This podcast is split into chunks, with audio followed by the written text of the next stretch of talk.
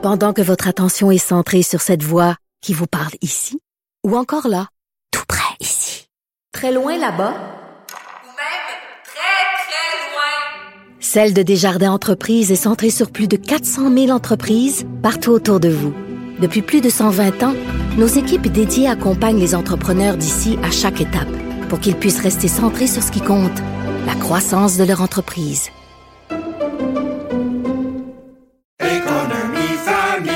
Ici Ricardo. Et Émilie, marchand d'IGA. On a envie de vous inspirer à bien manger. À moins de 5 la portion. Suffit de repérer les produits valeurs sûres et de les cuisiner avec une de nos recettes. Les valeurs sûres, c'est bien pensé, hein? Bien sûr! Détails sur IGA.net.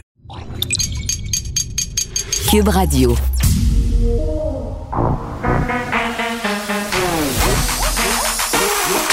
Elle a une opinion sur tous les sujets. Pour elle, toutes les questions peuvent être posées. Geneviève Peterson. Cube, Radio.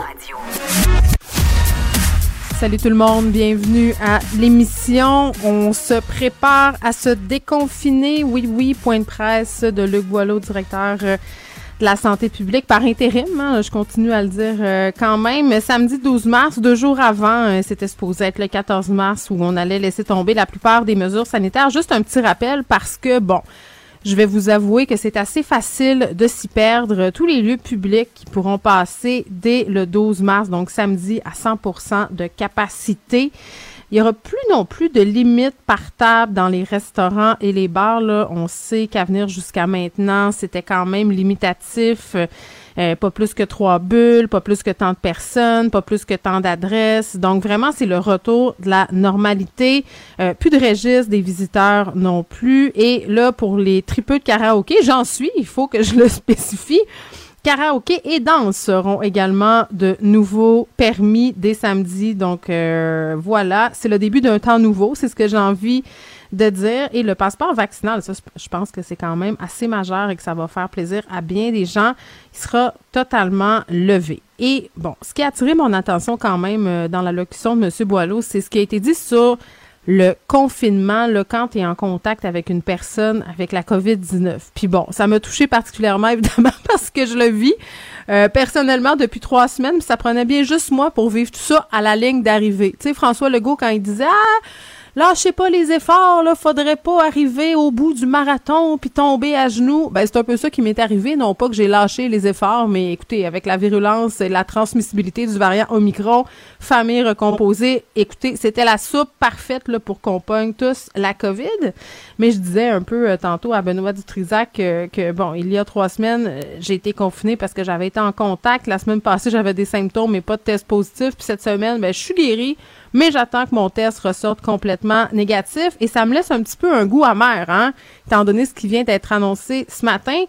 Parce que dès samedi, si vous avez été en contact avec un cas de COVID, les normes d'isolement, ben c'est fini. Mais c'est fini puis pas, là, en même temps, parce que là, ce qu'on nous dit, c'est que ça va être une approche d'autosurveillance. Donc, c'est pas terminé l'isolement, mais les circonstances de cet isolement-là sont modifiées. Donc, on fait appel au bon jugement des gens. Là. Admettons que été en contact avec quelqu'un qui a la COVID, ça soit par exemple au travail, à l'école ou à la maison.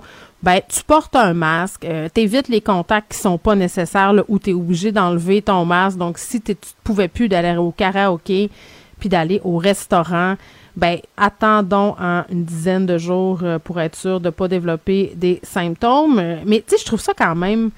D'un côté, je me réjouis de ça parce que je me dis, bon, plus de souplesse, plus de vie, c'est ce qu'on voulait. On est arrivé au bout de l'épuisement pandémique.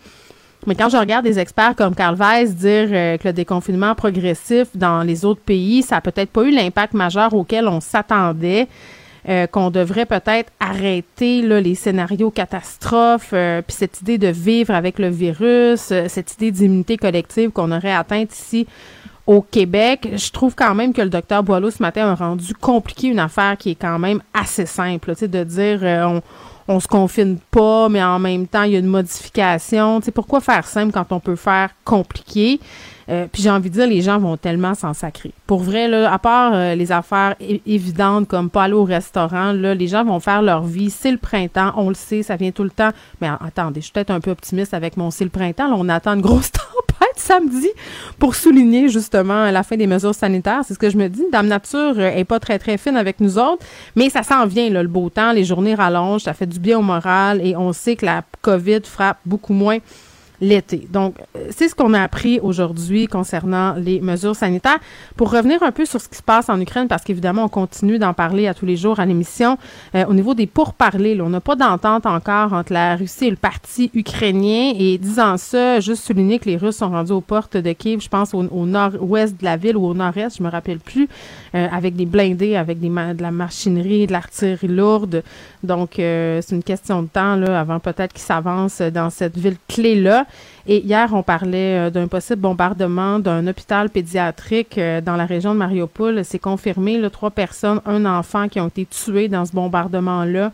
Euh, L'établissement qui abritait, je le disais, un hôpital pédiatrique, pardon, mais aussi une maternité. Donc, quand même plusieurs blessés et ça met, jette, si on veut, de l'eau au moulin sur la théorie selon laquelle, puis on en parlait justement hier, une des stratégies de Vladimir Poutine, c'est de s'en prendre aux civils. Il y a plusieurs experts qui disent que cette attaque-là de cet hôpital, c'est un point tournant euh, dans ce qui se passe présentement en Ukraine. Je pense que c'est ce qui a fait sursauter le procureur de la Couronne. Nicole Gibaud. J'en ai un ras le bol de ces gens-là. À mon sens, c'est de l'intimidation. Geneviève Peterson. C'est ça. Puis s'il sauve en marchette, on aura le temps de le rattraper. La rencontre. Ouais, mais toi, comme juge, est-ce que c'est le juge qui décide ça? Com- Comment ça marche? Oui, oui, oui, oui, oui, oui, oui, oui. C'est le juge. La rencontre Gibaud-Peterson. Salut Nicole. Bonjour Geneviève. Bon, euh, te prépares-tu à célébrer ce samedi la fin de presque toutes les mesures sanitaires? Je rappelle aux gens que pour le port du masque, il va peut-être falloir attendre à la mi-avril pour que ça saute complètement. là. mais quand même, samedi, ce sera, pour ainsi dire, le début d'un nouveau, d'un nouveau temps. Hum, ben, regarde. Euh, T'es pas prête? non, pas tout de suite. Je vais être encore relativement très prudente, très, très, très. Puis, euh, moi, je vais vraiment attendre le beau temps là, pour... euh, C'est vrai. euh, le, le- le vrai beau temps, les terrasses, etc. là. Je ne ferai pas exprès. Là. Bon, Mais je pense que tu seras pas toute seule de ta gang. Je parlais hier de la réticence des enfants d'enlever le masque à l'école parce qu'on est, bon, quand même depuis deux ans dans un état où on martèle toujours la même affaire. Là, porte ton masque, c'est contagieux. Puis c'est sûr que du jour au lendemain, on nous dit, hey, c'est beau, va-t'en. Mets ton chapeau puis va prendre l'air. Euh, moi, je- moi aussi, j'ai besoin d'une petite zone tampon pour te dire, pour vraiment me sentir en sécurité. Qui continuent à le garder. Beaucoup d'enfants, je, je côtoie des professeurs euh, de Ben l'école, oui. puis euh, ils sont, c'est, plein d'enfants qui continuent à le garder. puis- Ben, c'est bien correct aussi. correct Il faut aussi. assumer. Je pense qu'il faut assumer ça. Il faut respecter aussi le rythme des gens. C'est pas tout le monde euh, qui va au même rythme dans la vie. Tu sais, hein, la liberté, ça va dans les deux sens. On le répétera jamais assez. On revient sur cette oui. histoire, euh, une alerte Amber, euh, Nicole, dont on avait discuté, un cas particulier là où une jeune femme avait été enlevée par deux de ses frères. Et là, il y a un des deux frères euh, qui est finalement libéré. Et ce qui est particulier, bon, il a fait de la détention euh, préventive, euh, ce jeune homme-là, mais la, la, la plaignante, la jeune fille en question, celle, qui a été, euh, celle qui a été kidnappée, elle a témoigné pour la défense de son frère euh, pour sa remise en liberté. Oui. Et son témoignage, le détail, tout ça, les noms des c'est tout sous ordonnance de non-publication, mais ça Oui. ne nous empêche pas, évidemment, de, de, de comprendre qu'il s'agit de ce dossier-là, là, on en avait, comme tu dis, parlé. Et euh, ben, on semble dire, puis c'est, tu sais, quand on, on, on, peut pas, puis on le sait pas, alors quand même que je voudrais, je ne sais même pas les raisons qui ont justifié euh, le juge pour remettre en liberté. Mais de toute évidence, il semble qu'on a offert des garanties. Sais, on en parlait dans. Peu importe, c'est toujours les mêmes, c'est toujours les, les mêmes motifs euh, qui, qui qu'un juge prend là, pour une, une euh, mise, remise en liberté provisoire, que ce soit des, les leaders des convois, que ce soit n'importe quelle personne accusée d'une infraction criminelle qui fait face. Alors ici, on offre des garanties. On aura offert des garanties, une garantie en tout cas tout à fait correcte. Euh, il ne résidera même pas euh, dans la région. Il s'en va en Ontario. Euh, il va avoir des interdits de contact, etc., Mm. des couvre-feux. Et on semble dire que cet encadrement-là, euh, c'est tout à fait justifié dans les circonstances, parce que ça fait, à mon avis, là, si je me trompe pas, sept mois qu'il est détenu, et que pour des raisons qu'on connaît pas, parce qu'on n'a on n'a pas le dessus, les, le- les dessous, là, de Mm. ce qui s'est dit à la cour, mais il doit y avoir de très bons motifs justifiant la- le fait que euh, on remet cette personne-là en liberté. Et oui, c'est vrai, on avait appris que euh, la présumée victime avait témoigné dans ce dossier-là. On ne sait pas ce qu'elle a dit, pourquoi, quand, où, comment. Alors, euh, il est remis en liberté, mais accompagné euh, d'une euh, d'un engagement sérieux quand même là, mais pas pas nécessairement un encadrement là à, à tout azimut là, avec tout- fermé là, puis pas de pas le droit de circuler, etc. C'est juste que on, est dans un dossier où c'est assez sensible comme situation. Là, c'est quand même une personne qui, qui est la sœur de, de cette de cette de ce présumé accusé parce qu'il innocent jusqu'à preuve du contraire.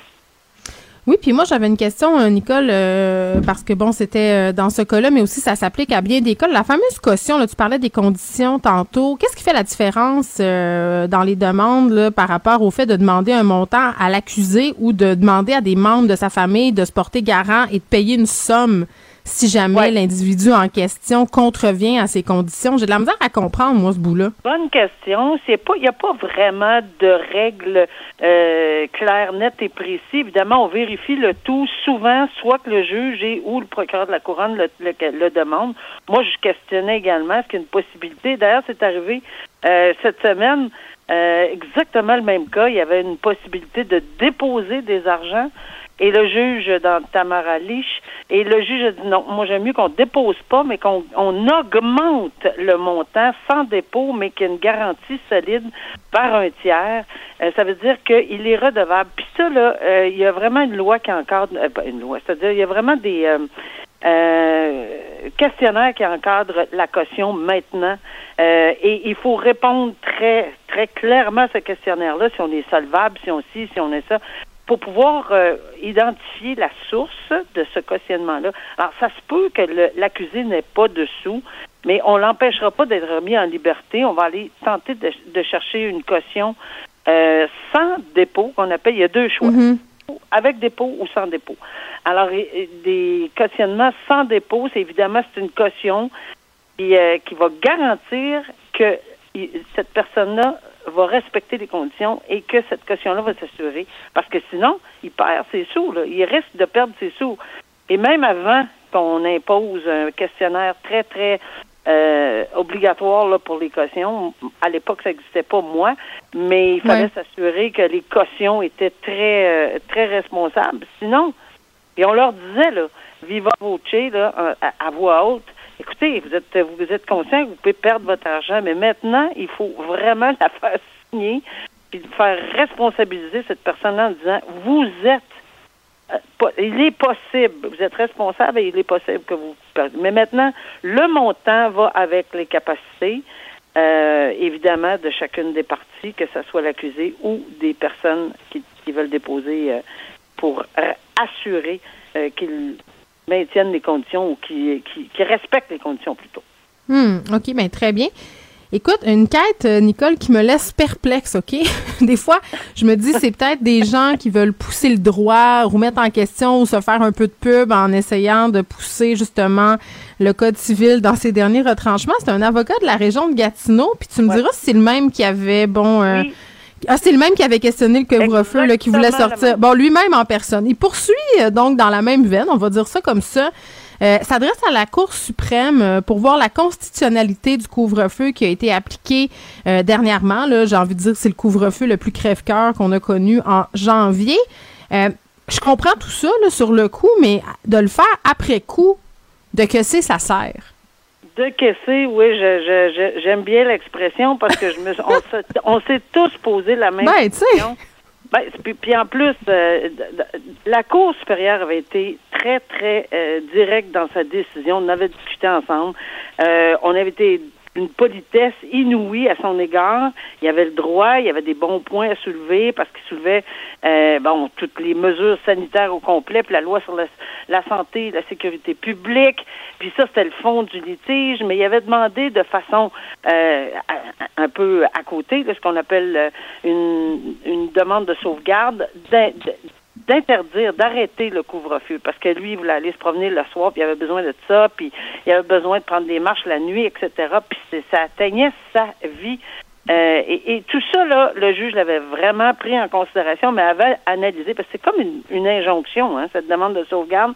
Oui. Et, et il avait analysé tous les critères, puis il avait dit non, non, regarde, là, c'est temporaire, le couvre-feu, c'est une, pour une période, oui, c'est possible, oui, la, la- à, date, là, il n'y a rien qui est invalidé. La loi sur euh, la santé publique le permet, l'article 118, on est en mesure d'urgence, etc., etc. Il a fait une longue analyse là-dessus, mais en disant non, j'autorise pas, je ne peux pas autoriser euh, le, le fait de suspendre le couvre-feu. Bon, il est à la Cour d'appel. La Cour d'appel a dit non, je je j'entends pas.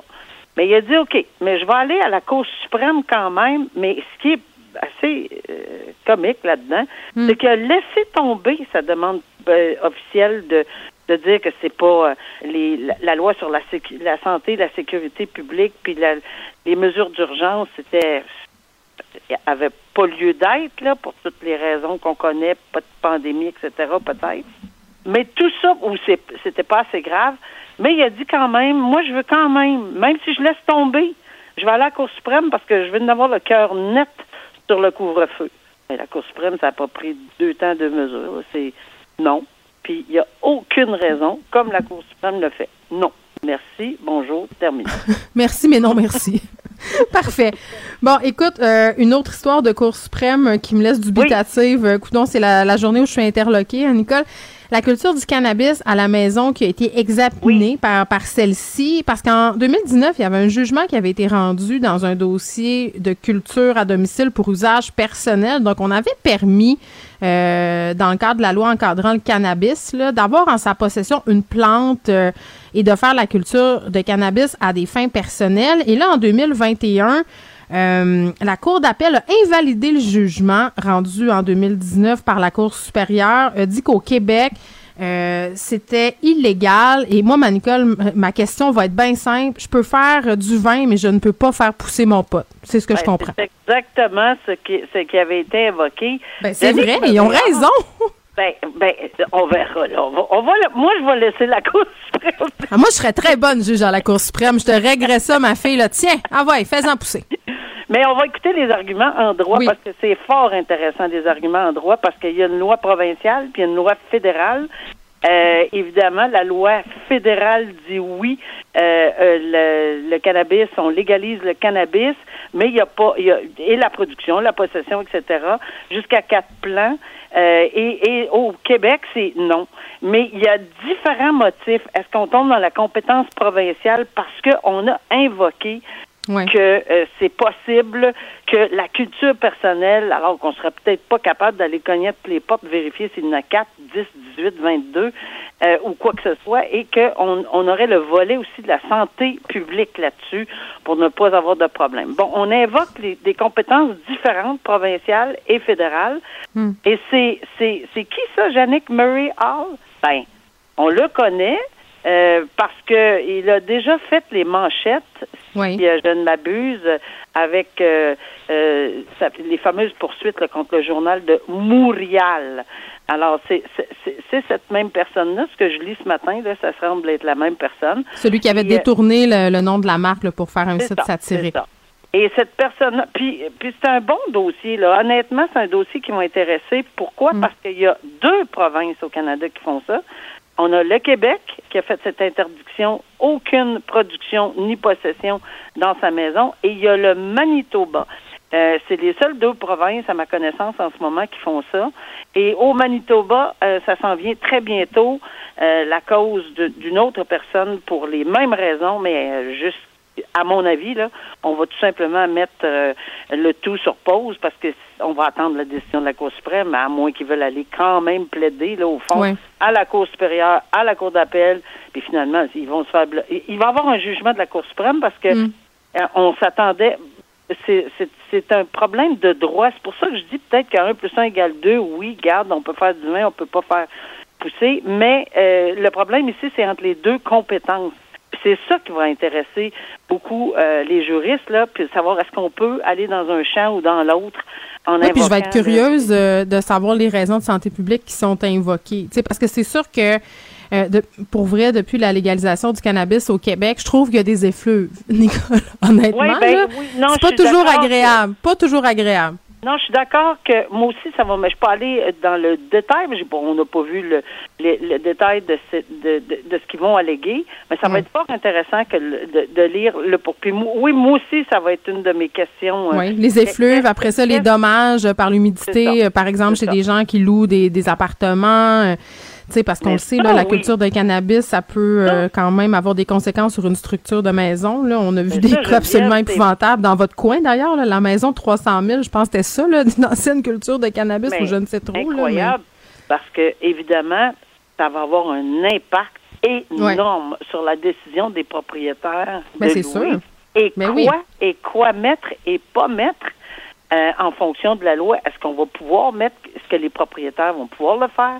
Comment ils vont pouvoir le faire? Ah non, ça euh, ça a des Non, non, ça ouvre des portes, importantes, puis ça va être, euh, oui, ça va être super intéressant à suivre comme dossier, puis ça nous montre aussi la différence de perception entre l'alcool qui est légal, mais qui est une drogue légale, et le cannabis qui est nouvellement légal, mais qui a pas exactement le même statut que l'alcool. Non, C'est pas puis à moins, accepté. euh, moins d'échapper euh, pas mal de, de liquide ces planchers, c'est pas là. Oui, ça sent Par pas, contre, euh, ça sent pas à votre cas quand tu passes en face de chez nous, Par Nicole. contre, la culture avec l'humidité puis les lampes, etc., Oh oui. oui. ça peut avoir un effet Exactement. extrêmement nocif sur le bien. Bon, mais c'est un voilà. dossier à suivre. Euh, merci, Nicole. À demain.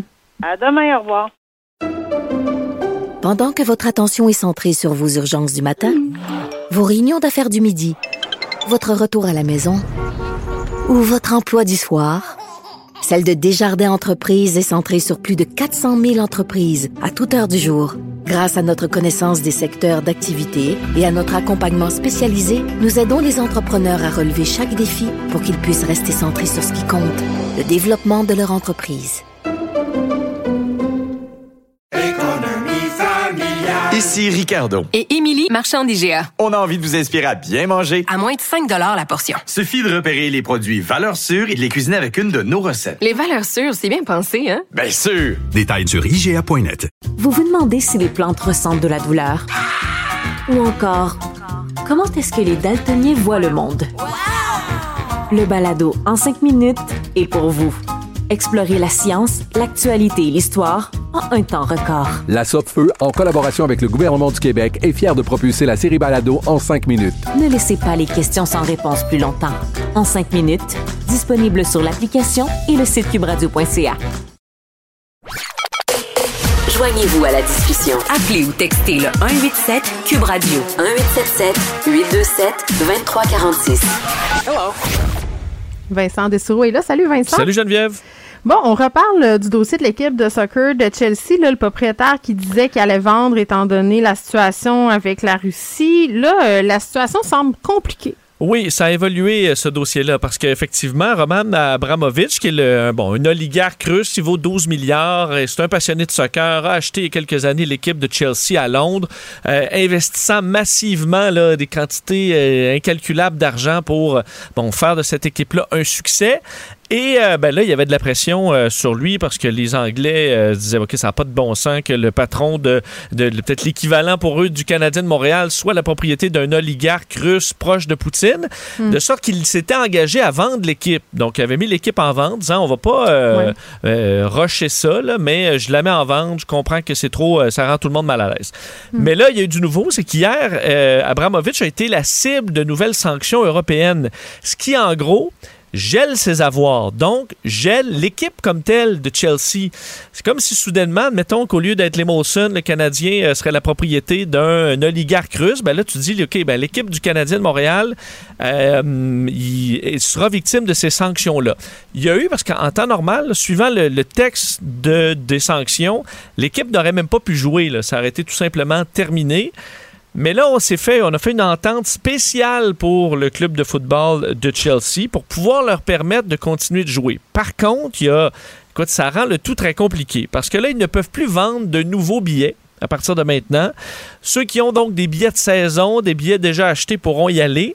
Mais tu ne peux plus en vendre. Et tu ne peux plus vendre de marchandises. Alors, tout des ce que- produits dérivés, produits tu veux dire, là, dérivés, comme des, des- ben, les des- chandails, les petits foulards, tout ça, chandail, là. drapeau, euh, tout ça, la vente est maintenant interdite. Euh, et ce qu'il y a de plus payant pour les équipes, c'est les droits de télé. Euh, donc là, les droits de télé vont continuer d'être versés, mais vont être dans un compte gelé. De sorte que là, euh, pour le versement des salaires, si ça dure longtemps, euh, maintenir l'équipe euh, fonctionnelle, ça va devenir compliqué. D'autant plus qu'on limite les montants permis pour le transport de l'équipe à l'étranger. On dit 24 000 euros. Là. Et ça, dans des voyages internationaux, c'est vite dépensé. Alors, ça pourrait rendre impossible certains voyages à l'étranger pour l'équipe.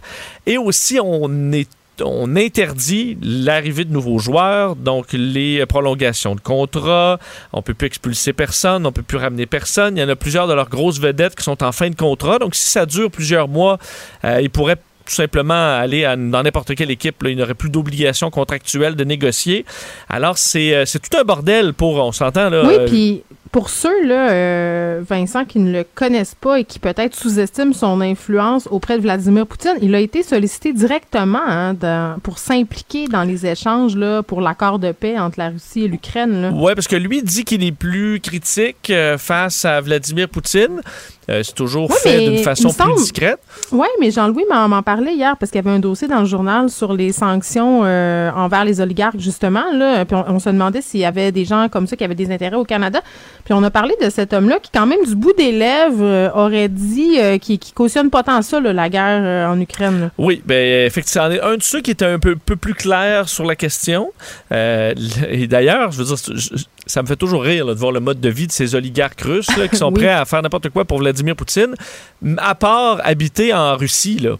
Euh, Abramovich. euh, oui, le lac de Combe, ça va, euh, Ah des oui, le grosses mansions Combe, partout aux États-Unis. tout ça, tout ça va bien, le Dubaï, mais aller en Russie, c'est vraiment la dernière chose. Ils vont in and out en avion, rencontrer Poutine, faire des belles photos, puis ils Mm. repartent. Là. Et c'est un peu là. Tu Roman Abramovich, un passionné de soccer euh, en Angleterre. là. Alors lui, euh, je suis pas sûr que la destruction de l'Ukraine, c'est sa priorité sur sa liste. Euh, et là, ce que je voyais, c'est que j'allais voir un peu les réactions des fans de Chelsea. Et plusieurs disaient, ben pourquoi nous on paye pour ça? Pourquoi nous on paye pour ça? Ça n'a pas de bon sens, ça n'a pas de bon sens. Et euh, beaucoup de commentaires à ces gens-là que je trouvais très pertinents, c'était, ouais, mais si vous, si vous avez célébré une équipe qui a eu du succès, là, c'est en grande partie à cause de l'argent, de la corruption russe. là. Donc, à un moment donné, si Ouais. tu arrives au bout de cette logique-là, euh, Abramovich a investi énormément dans cette équipe-là pour en faire un succès. Et si vous avez du fun à célébrer ça, puis go go les grandes vedettes, ben c'est à cause de cet argent sale, euh, de la corruption qui fait que des Russes ont des, écoute, sont assis sur des fortunes qu'ils Oui, ont euh, dérobées ils l'ont euh, aidé au à peuple. accéder. C'est ça, ils l'ont aidé à accéder au pouvoir, Vladimir Poutine, à condition qu'il les laisse s'enrichir sur le dos du bon peuple, justement. Exact. Là. Donc, pas à un moment donné, il y a une y a limite à ça. Là. Puis reste que, écoute, euh, à un moment donné, là, oui, oui, ton équipe, elle joue pas, là, mais euh, à, côté de, à côté de ce qui se passe en Ukraine, c'est bien secondaire. Mais j'ai une réflexion quand même après sur, on en a souvent parlé ensemble, la quantité d'équipes, d'événements sportifs qui appartiennent à des Ouais. intérêts de plus en plus douteux. Ben, il y a un rappel là-dessus à notre devoir en tant que fan de dire où est-ce que ça s'arrête, là. Ben, la F1 a mis ses culottes. Hein. Ça, ça m'a quand même vraiment très, très surprise, là, euh, Vincent, de voir qu'ils retiraient leur bille. Euh, Ça, euh, Oui, ben en fait, et d'ailleurs, euh, eux avaient un pilote russe que finalement son équipe a, bon, a remercié dans les derniers jours. Et hier, il faisait partie des nouvelles sanctions en Europe, Nikita. Mazepin. Alors, on a vraiment ciblé le pilote de Formule 1, ancien pilote de Formule 1, et son père, euh, oligarque russe. Donc, euh, ils ont bien fait la Formule 1 de s'en débarrasser avant parce que de toute façon, ils n'auraient pas pu euh, travailler en Europe. La majorité des Grands Prix sont en Europe. Donc, ils étaient mieux de le faire que de se faire forcer de le faire, là, à mon avis, la Formule 1. Donc, euh, ouais, ils ont eu pas le choix de mettre leur culotte là-dessus. Et, euh, et c'est voilà que ça se poursuit. Mais il y aura Bon, un- un- quand même un questionnement international sur euh, la place du sport que beaucoup de régimes tout croche se servent pour faire leur autopromotion. Et euh, ben, ça, il y a une limite et les fans de Chelsea viennent oui, de on s'en est parlé souvent. Là, Là, on parle de la Russie, mais on a parlé du Qatar, euh, toi puis moi, de l'Arabie Saoudite, de toutes sortes d'endroits où on tient ces événements-là, euh, puis que derrière les portes closes, il se passe des affaires euh, qui qui sont pas tout à fait en adéquation avec le droit international ni les droits humains, par ailleurs. Donc, tu sais, ça Exactement. va peut-être être l'occasion. Mais on a fait des Jeux olympiques en Chine. Ben, c'est ça. Mais acheter, c'est voter. Donc, à un moment donné, euh, il va falloir oui. cibler peut-être des équipes qui sont Mais- bien tenues. Est-ce qu'on est prête à essuyer les conséquences de nos choix? Puis ça, ça va être la- les prochains questionnements auxquels l'Occident va devoir faire face, euh, je crois. Ben, une des questions aux États-Unis, là, les républicains Ouais. étaient pour que Joe Bi- demandaient à Joe Biden, par exemple, d'interdire le pétrole russe. Il l'a fait. Et le lendemain, vu que les prix ont monté, là, les blindes des républicains, ça sera n'est pas de pas bon sens, Ben les oui. prix montent. Ben oui, mais là, à un moment donné, il faut être un peu conséquent. Walk the talk, comme on Exact, dit. exact. Hey, je lisais euh, une histoire dans un média français, Vincent, vraiment euh, ben, une histoire assez euh, humaine en fait. C'était l'histoire d'un couple qui, juste avant l'invasion de l'Ukraine par la Russie, était là-bas pour aller chercher leur bébé. Un bébé qu'ils avaient fait porter par une femme, une Ukrainienne. Donc, c'est une mère porteuse. Et là, ça racontait un peu euh, dans ce papier-là le périple de ce couple-là pour ramener leur bébé parce que le temps qu'elle accouche et tout ça, les bombardements étaient commencés. Et là, je lisais tout ça, puis au début, bon, euh, ils sont partis avec la mère euh, et, et- et l'enfant, leur enfant dans le fond, puis la mère porteuse, mais très, très vite, ils ont dû laisser cette femme-là parce qu'ils ne pouvaient pas la faire traverser avec, avec eux autres. Je trouvais ça tellement crève-cœur comme histoire, puis il y en a plusieurs, c'est ce que j'ai appris, là, en Ukraine... euh, ça a l'air d'être une industrie, là, Oui. être euh, les mères porteuses. Je me sens toujours mal de dire ça, là, comme en Inde, c'est une destination. euh, Là-bas, ça semble aussi euh, se passer beaucoup. Oui, ben, il y a beaucoup de pays où c'est interdit euh, donc d'utiliser des services de, de, de mères porteuses. En Ukraine, ça ne l'est pas. C'est permis, de sorte qu'il y a- il y, a carrément un marché, Un là, marché, qui s'est ouais. fait. C'est à peu près 2000 à 2500 euh, naissances par année là, euh, reliées à des C'est mères quand même porteuses. considérable. Ouais. C'est 40 millions, euh, 44 millions d'habitants, je pense, l'Ukraine. Donc, tu sais, c'est quand même, euh, je dirais, Et- ça- c'est une industrie. là. De sorte que beaucoup de, de, de, parents, entre de futurs parents, entre autres en Europe, se tournent vers, vers l'Ukraine. Mm. Et là, les histoires se multiplient là, par rapport à, à tout ça. Il y a des angles quand même intéressants. Parce qu'entre autres, je lisais là, un couple de Français qui, eux, ont fait affaire avec une, euh, une d'ailleurs, une compagnie basée au Canada, à Toronto, qui a une antenne en Ukraine et donc eux vont servir d'intermédiaire pour se trouver une femme en Ukraine qui va porter les enfants de ces Français-là en passant par le Canada. Euh, et là, tout ça va relativement bien jusqu'à ce qu'il y ait une guerre qui éclate. Et là, euh, ben, le service de la compagnie canadienne ne fonctionne plus. Avant, on parlait avec euh, la mère, c'est plus possible. Il faut utiliser euh, différents outils pour essayer de la rejoindre. Plusieurs parents, futurs parents, perdent le contact avec la mère porteuse complètement. Et là, c'est la panique. Mais un des angles qui amène, entre autres, The Guardian aujourd'hui, ils ont fait le tour de, quelques, de plusieurs articles qui parlent de ça, la situation de parents en panique parce qu'ils étaient sur le point d'aller chercher leur, leur, leur futur enfant ou la mère est encore, euh, à je sais pas combien de semaines, peu importe, et qui euh, s'inquiètent uniquement de leur de leur bébé, mais Ben, très ça. peu de Moi, la c'est ça qui m'a mis mal à l'aise dans l'article des Français. Ils racontaient le périple, puis à un moment donné, ils disaient je la mère sur le bord du chemin parce qu'ils ont plus le choix, mais je me dis. Tu dois tellement te sentir mal, tu sais, elle t'a fait le bébé, puis là, ben excuse-nous, on peut pas t'aider, bye. Ben, c'est ça qui Je voyais qu'il y a des histoires vraiment de parents très consciencieux qui disent là, la, mère est devenue vraiment notre, euh, notre amie, on est proche, on fait un suivi. Mais c'est pas le cas de tous parce qu'il parlait entre autres avec une, euh, une, une avocate dans ce domaine-là en Ukraine, à Kiev, qui disait. J'ai des centaines d'appels, puis là, tout ce qu'on me demande, c'est ben là, le bébé est où? Quand est-ce qu'on a le bébé? Euh, donne-moi tel papier, donne-moi tel papier, il me faut tel papier. Mais les inquiétudes sur comment elle va, ou c'est quoi, une fois qu'elle a accouché, euh, est-ce qu'on a un endroit sécuritaire où elle va se rendre, est-ce qu'on peut la rentrer dans le pays aussi, et ça, pour bien des parents, là, c'est c'est même pas secondaire, c'est c'est pas dans la liste des priorités du tout, là, c'est donne-moi le Comme si bébé. c'était un incubateur à bébé, puis pas une personne humaine. Ouais, et que plusieurs de ces mères porteuses dans des situations absolument catastrophiques dans des villes là, en- qui sont en train de se faire bombarder, qui sont pas capables d'être évacuées, ben ont la pression de ces parents-là qui disent ben là moi amène-moi ton amène-moi de bébé à frontière puis euh, ça presse. Euh, c'est pas le c'est pas le cas de tous les parents comme je le disais par contre, il y en a qui sont euh, qui sont bon qui veulent s'assurer que ça se passe bien. Par contre même les parents qui veulent que ça se passe bien, qui voudraient même faire entrer la mère dans leur pays, ben là ça dépend vraiment des pays parce qu'il y a des pays qui sont très frileux face aux mères porteuses. Donc là arriver à l'ambassade, c'est mal reçu, arriver à la frontière, c'est pas possible. Il y a tout le débat légal qui est flou sur bien des points dans bien des pays. Donc pour ces mères porteuses là, c'est un, un vrai cauchemar. Et dans certains cas, ils doivent effectivement donner naissance dans des villes en ruine assiégées, avec la pression des parents qui veulent bon, qu'ils fassent le, le- le voyage, qui est dans certains cas complètement impossible. Quand tu es rendu près d'accoucher aussi, là, Oui, puis il y a des gens qui sont même pas capables d'aller les chercher, leur bébé, là, parce qu'en ce moment, juste se rendre près de la frontière, c'est vraiment très, très compliqué. Mais tu sais, c'est toujours, euh, tu sais, le, le dossier des mères porteuses, euh, puis on va se laisser là-dessus, là, Vincent, mais, mais tu sais, c'est toujours excessivement délicat parce que c'est une business qui est basée sur l'être humain. Tu sais, en Inde, on essaie de l'encadrer comme il faut, mais il y a quand même des espèces de pensionnats où on met des jeunes filles qui viennent de familles pauvres, on les encabane là pendant neuf mois, on leur fait porter des bébés pour des occidentaux, puis c'est très très régi, il y a des règles, donc tu sais, c'est je, je sais pas. Tu sais, il y a un côté de moi qui trouve que c'est bien de pouvoir le faire si ça peut aider ces femmes-là, mais il y a quelque chose de l'avilissement là-dedans qui m'a toujours dérangé profondément. Si ces femmes-là avaient de l'argent, elles ne porteraient pas des bébés pour nous. Ouais, faut c'est que ce ça quelque chose de vraiment, vraiment bien fait. Et là, on voit que c'est pas toujours le cas. Peut-être juste terminer parce qu'il y avait un commentaire de, de parents américains. C'était dans le, le Irish Independent qui racontait une publication Instagram pour remercier, entre autres, le, le gym qui avait gardé la femme enceinte en forme pour pouvoir faire le voyage de plusieurs jours, l'agent de voyage qui avait arrangé pour lui trouver un Ben hôtel. Fait que tout ça, remercier à tout le monde. Mais pas, pas un mot sur la mère porteuse. Euh, Un incubateur, c'était pas- pas un moyen, une machine, un presque un animal. Je trouve ça. on- des fois, on traite des chiens mieux que ça. Tu sais, je vois les Ukrainiens passer avec leur petit chien en, en dessous du bras, puis tu sais, je- en tout cas, je sais. Ouf. Donc, ça euh, m'avait bien mis mal à l'aise. Ouais, une autre histoire compliquée qui s'ajoute à tout ça. Toutes les histoires sont compliquées oui. euh, par là-bas en ce moment. Merci Vincent. Salut. Geneviève Peterson. Une animatrice pas comme les autres. Cube Radio. Alexandre Moranville, euh, est là. Salut Alex. Bonjour Geneviève. Bon, on avait le goût de faire une petite saucette euh, dans le monde euh, de Quenon. Ça faisait longtemps qu'on s'en était pas parlé. Puis moi, c'est une hein? question. Ben oui, parce que euh, la semaine passée, je chroniquais dans le journal sur le fait qu'il y avait des accointances entre certains complotistes, certains groupes d'extrême droite et Vladimir Poutine.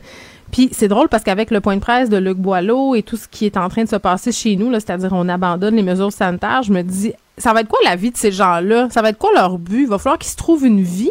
Ils vont comme faire un, burn-out militant. Puis on s'est toujours parlé ensemble que un des propres de Quenon, c'est de toujours se renouveler. Tu quand ça marche pas, il y a une nouvelle affaire qui arrive. Et là, c'est de ça dont tu nous parles aujourd'hui. Oui, puis ça ne fait pas mieux tomber, je, je crois, parce que dans les dernières heures aujourd'hui, si vous en voulez une théorie du complot là, qui s'est développée aujourd'hui, Oui. vous voulez la voir en en, direct. Breaking news. exactement, c'est fou, hein? C'est fou, mais il y a vraiment en développement en ce moment une théorie du complot qui est poussée par Vladimir Poutine, par ses ministres et Ouais. par le Kremlin plus général. Vous avez, j'imagine, tous vu là, les images horribles de l'hôpital pédiatrique de Ah, euh, Mariupol qui a été Ouais. bombardé, là, euh, euh, réduit là, honnêtement à néant quasiment par les bombes russes.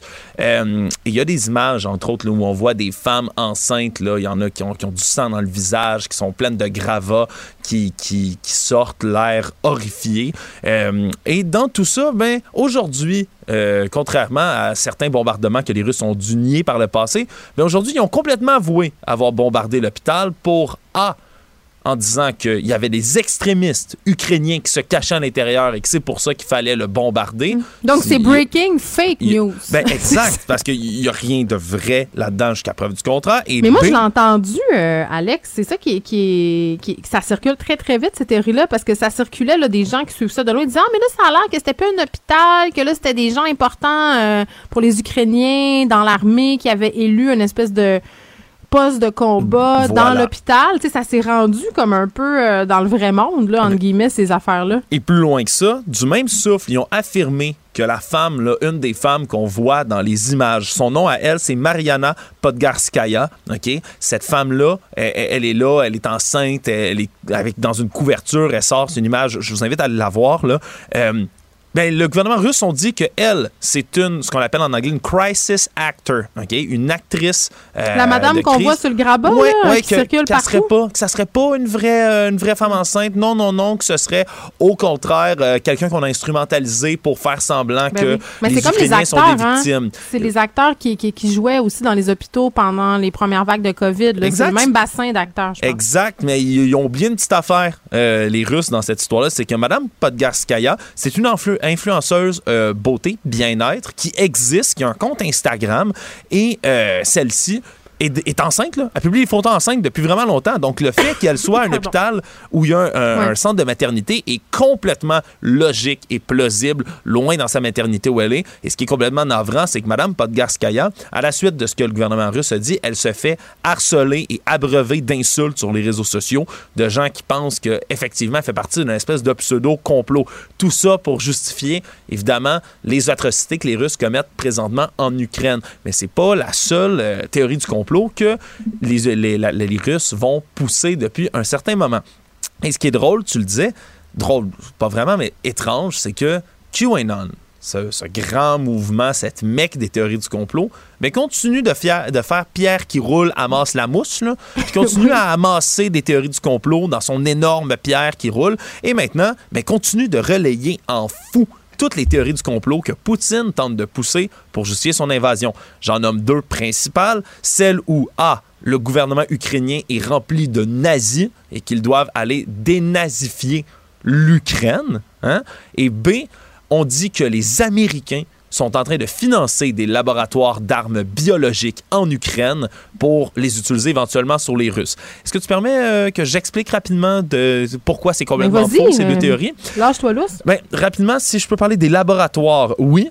Euh, je vous l'avoue, les Américains, c'est prouvé, financent des laboratoires biologiques là-bas en Ukraine. Mais est-ce que ça sert à créer des armes biologiques? Ben pas du tout, c'est même le contraire. En fait, ça fait de- des années, des décennies même que ces laboratoires-là sont financés parce que on récupérait entre autres d'anciennes armes bactériologiques laissées là par les soviétiques, tiens, Oups. tiens, par les Oups, Russes.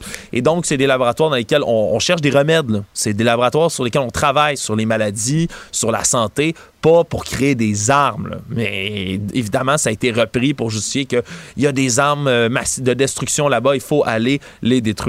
Évidemment, c'est complètement faux, mais ça joue tellement bien dans la, la thématique QAnon parce que eux sont convaincus que tout ce temps, ces laboratoires-là font partie de leur mystérieux Deep State, qui regroupe c'est la cabale, satanisme, pédophile, blablabla. Ouais. Ils se disent que Vladimir Poutine ne fait ni plus ni moins que participer au grand plan de QAnon. Il est en train d'aider comme il était bien ami un avec, peu euh, euh, avec Trump. avec Trump. Ben, c'est ça. Écoute, les liens euh, sont quand même assez euh, particuliers quand tu te mets à regarder tout ça. Tu fais, ben oui, ça fait du sens qu'ils soient en train de dire ça. Mais là, Alex, dis-moi, par rapport aux faits, là, puis ça, Vladimir Poutine, il répète, il persiste et signe dans sa dénazification de l'Ukraine, là, de dire qu'il y a des nazis en Ukraine. Ça, ça en fait partie aussi de ces théories-là. Ouais, et il y a, encore une fois, un véritable fondement à tout ça. Parce que, comme dans tous les pays, je vous l'annonce, là, en grande primeur, il y a des néo-nazis dans tous les pays du monde, ou presque, de nos jours. hein. On en a vu, nous, dans nos rassemblements anti-mesures sanitaires, il y en avait qui se promenaient, on les a vus, nos croix gammées ici. Et comme dans tous les pays du monde, ben, il y en a également des néo-nazis en Ukraine. Le problème, c'est que c'est pas le gouvernement. Le président, en ce moment, Volodymyr Zelensky, est juif lui-même. Donc, il est très, très loin d'être un... Je rappelle que les nazis, les néo-nazis détestent les juifs, hein, je le rappelle. Euh, mais il y en a, évidemment. Et le, le problème, c'est qu'on reprend une narrative euh, qui est très propre aux Russes, qui ont vaincu les nazis, hein, historiquement. Ben, pour eux, c'est comme un peu l'ennemi ultime. Ils vont reprendre cette thématique-là. Mais ils font référence, entre autres, au fait qu'il y a un, un bataillon de, de combattants qui existe, là, qui est maintenant assimilé au sein de l'armée ukrainienne, qui s'appelle le bataillon Azov. OK? Et ça, à l'origine, c'était un regroupement d'extrême droite avec de l'iconographie nazie, entre autres. Et ce, ce- ce- ce fa- fameux bataillon-là de, de- de résistants-là, mais aujourd'hui, compte près de 4000 à 6000 soldats environ. Il est bien loin du petit regroupement de 800 qu'il y avait au départ. Et oui, il y a encore des éléments radicaux à l'intérieur de ces combattants-là, mais on, on est loin de ce que c'était il y a plusieurs années. C'est c'est plus, euh, c'est plus un regroupement là, idéologique de néo-nazis qui se battent pour euh, ossir les juifs. On est très loin de ça. C'est vraiment euh, des combattants, puis il y en a beaucoup des marginaux, des radicaux, mais c'est beaucoup plus pratique pour le Kremlin, pour Vladimir Poutine, de dire Vous avez vu, il y a eu un bataillon de, de, de gens antisémites, nous devons aller les purger, ce sont des nazis. C'est bien loin de la réalité, mais il y a quand même toujours un fondement historique. Et dès qu'on est capable, du côté de QAnon, on va reprendre des vieilles photos d'un membre ou deux du bataillon Azov en disant Voyez, il, est un- il y a un uniforme militaire, il a un signe néo-nazi. Tous les militaires ukrainiens sont donc des néo-nazis. Évidemment, ça reste complètement Ouais. faux. Euh, dans la prochaine saison ton balado, ce n'est qu'une théorie. Alex te fait une entrevue avec un survivant euh, du régime nazi qui a abordé euh, brièvement la question de l'Ukraine. Je, sors de cette entrevue-là, là, il y a quelques, quelques dizaines de minutes. C'est un, homme qui, a, survécu. Lui, il avait six ans quand les Allemands sont entrés en France.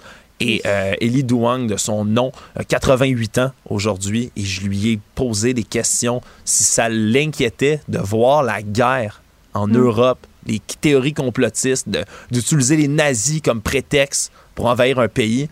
Il était navré, là, j'ai pas encore les extraits pour vous, là, mais c'était.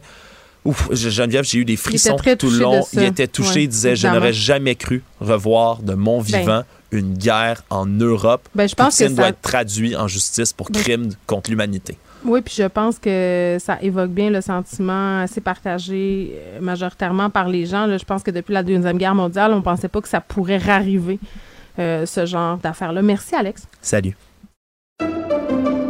Pendant que votre attention est centrée sur vos urgences du matin, vos réunions d'affaires du midi, votre retour à la maison ou votre emploi du soir, celle de Desjardins Entreprises est centrée sur plus de 400 000 entreprises à toute heure du jour. Grâce à notre connaissance des secteurs d'activité et à notre accompagnement spécialisé, nous aidons les entrepreneurs à relever chaque défi pour qu'ils puissent rester centrés sur ce qui compte, le développement de leur entreprise. Ici Ricardo. Et Émilie, marchand d'IGA. On a envie de vous inspirer à bien manger. À moins de 5 la portion. Suffit de repérer les produits valeurs sûres et de les cuisiner avec une de nos recettes. Les valeurs sûres, c'est bien pensé, hein? Bien sûr! Détails sur IGA.net. Vous vous demandez si les plantes ressentent de la douleur? Ou encore, comment est-ce que les daltoniens voient le monde? Le balado en cinq minutes est pour vous. Explorez la science, l'actualité et l'histoire en un temps record. La Feu, en collaboration avec le gouvernement du Québec, est fière de propulser la série Balado en cinq minutes. Ne laissez pas les questions sans réponse plus longtemps. En cinq minutes, disponible sur l'application et le site cubradio.ca. Geneviève Peterson. Une animatrice pas comme les autres. Cube Radio. Hier, on se questionnait sur le fait que des marques se soient retirées de la Russie et arrêté leurs opérations dans les dernières semaines. Puis vraiment, moi, je me questionne sur l'efficacité de ces mesures-là, de ces fermetures-là. Il y a bien des gens qui trouvent qu'il y a une certaine hypocrisie euh, dans ce geste-là. On parle euh, de cet aspect de la guerre euh, en Ukraine avec Michel Rioux, qui est prof à l'UQAM, directrice du Centre d'études sur l'intégration et la mondialisation. Madame Rioux, bonjour. Bonjour. Bon, des entreprises, très grandes entreprises d'ailleurs, le McDo, H&M, Ikea, euh, ce ne sont pas des PME, là, euh, cessent leurs activités en Russie. Euh, la première raison que vous voyez à tout ça, c'est quoi? Est-ce que c'est A pour la sécurité ou B peut-être pour une question de relations publiques? Ben, c'est sûr qu'il y, a- y a des entreprises qui sont presque obligées, il y a des secteurs là, qui sont obligés parce que euh, euh, les gouvernements vont, vont, vont, vont en appeler de, de leurs actions. Euh, donc, on l'a vu dans plusieurs secteurs. Il y a des secteurs que on voit que c'est plutôt une pression de l'opinion publique. Et donc, là, les entreprises font face à un risque de réputation, un réputationnel. Et donc, euh, c'est sûr qu'ils vont essayer de de- de- d'éviter la mauvaise publicité. Euh, Mhm. c'est évident qu'il y a un aspect de calcul à ce niveau-là. On ne veut pas être la dernière entreprise à sortir de Russie euh, quand toutes les autres sont. euh, Et donc là, il y a un calcul économique ensuite, là, euh, c'est-à-dire comment on perd en Russie versus euh, euh, Ouais. comment on pourrait perdre ailleurs, parce que c'est ça, avec le risque réputationnel, ça va aussi avoir euh, des répercussions sur les, les chiffres d'affaires des entreprises. Mais je vous dirais que ça, c'est un petit peu, je veux dire, le, le risque, euh, je veux dire, le côté un petit peu cynique de la chose, mais je pense qu'il y a aussi toute une prise de conscience là euh, dans le capitalisme contemporain, c'est-à-dire ça fait longtemps qu'on se demande est-ce qu'on doit faire des affaires avec n'importe qui, peu importe, euh, sans égard à- à- au comportement de, de, de- Ben, des écoutez, entreprises ou des, des États.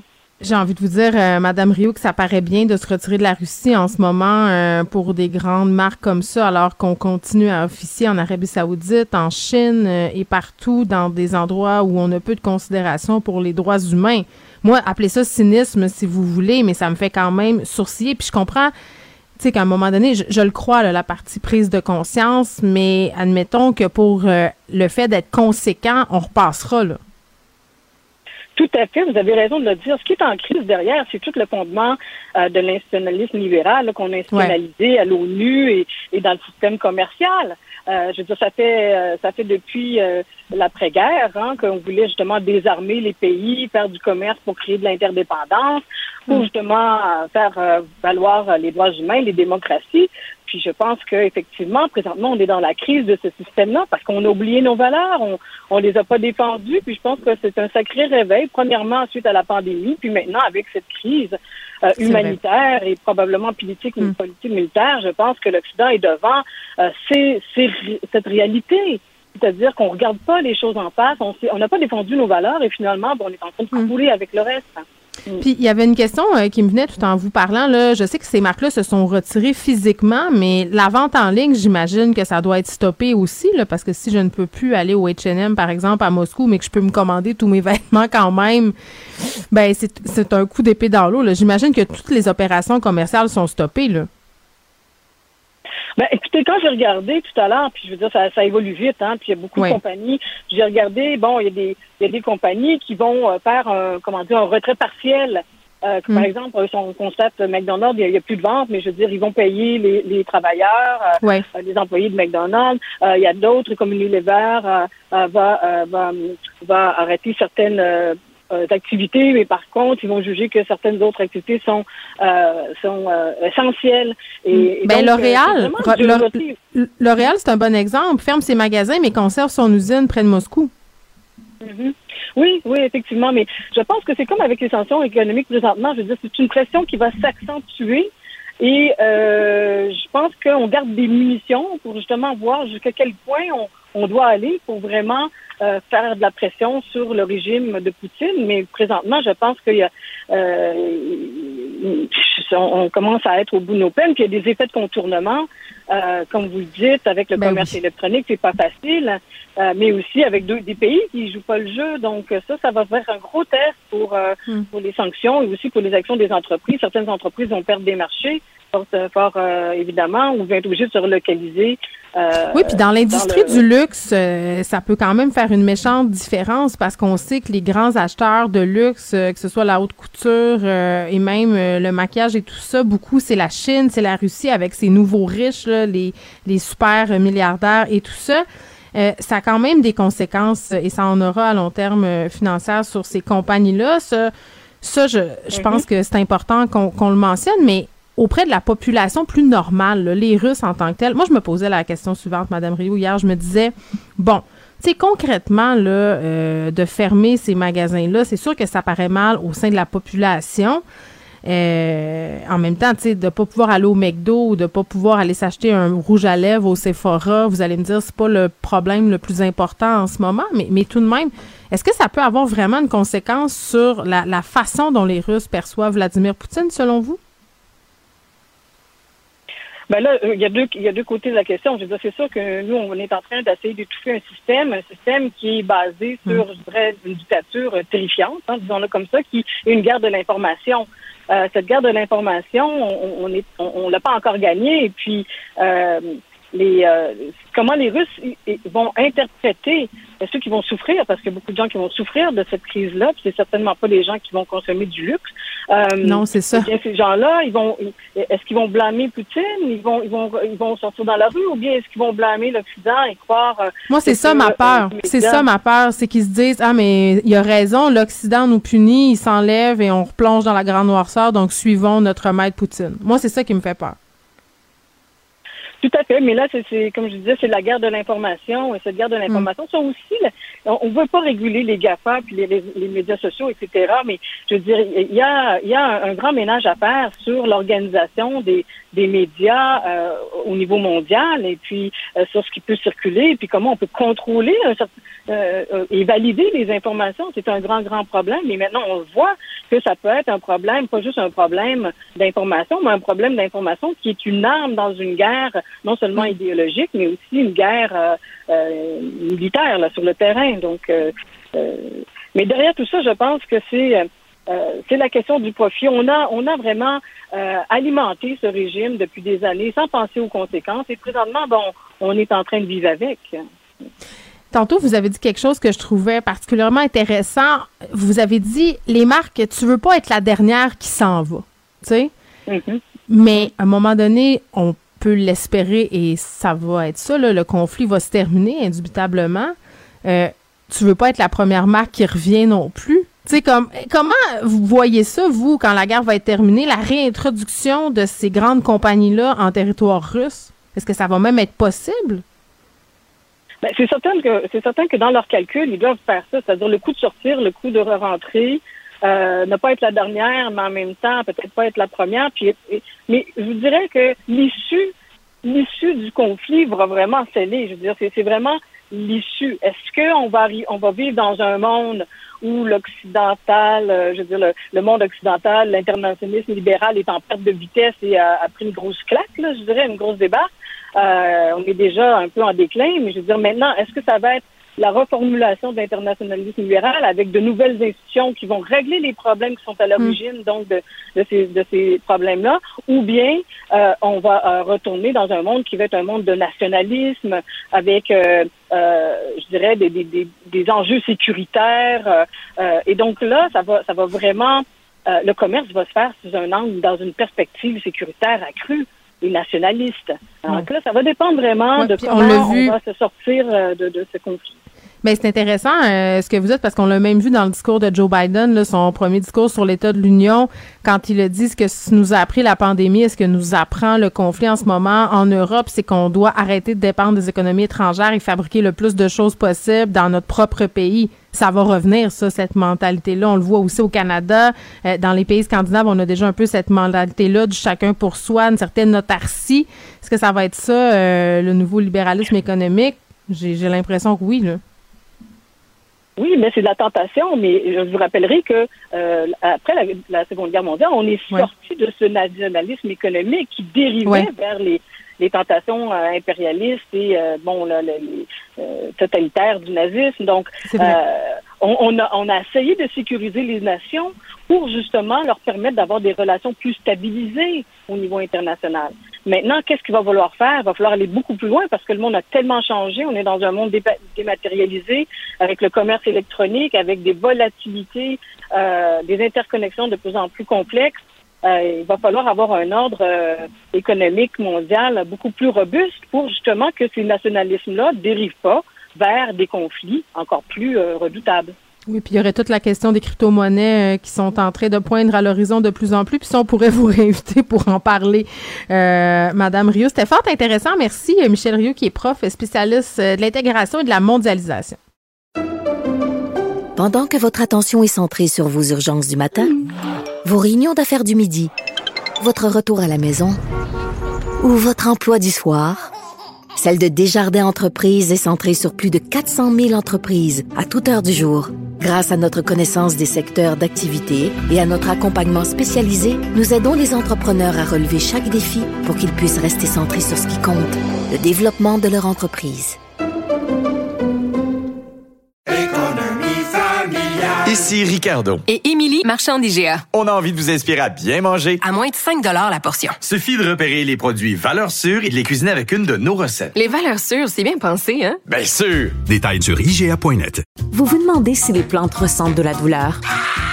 Ou encore, comment est-ce que les daltoniens voient le monde? Le balado en cinq minutes est pour vous.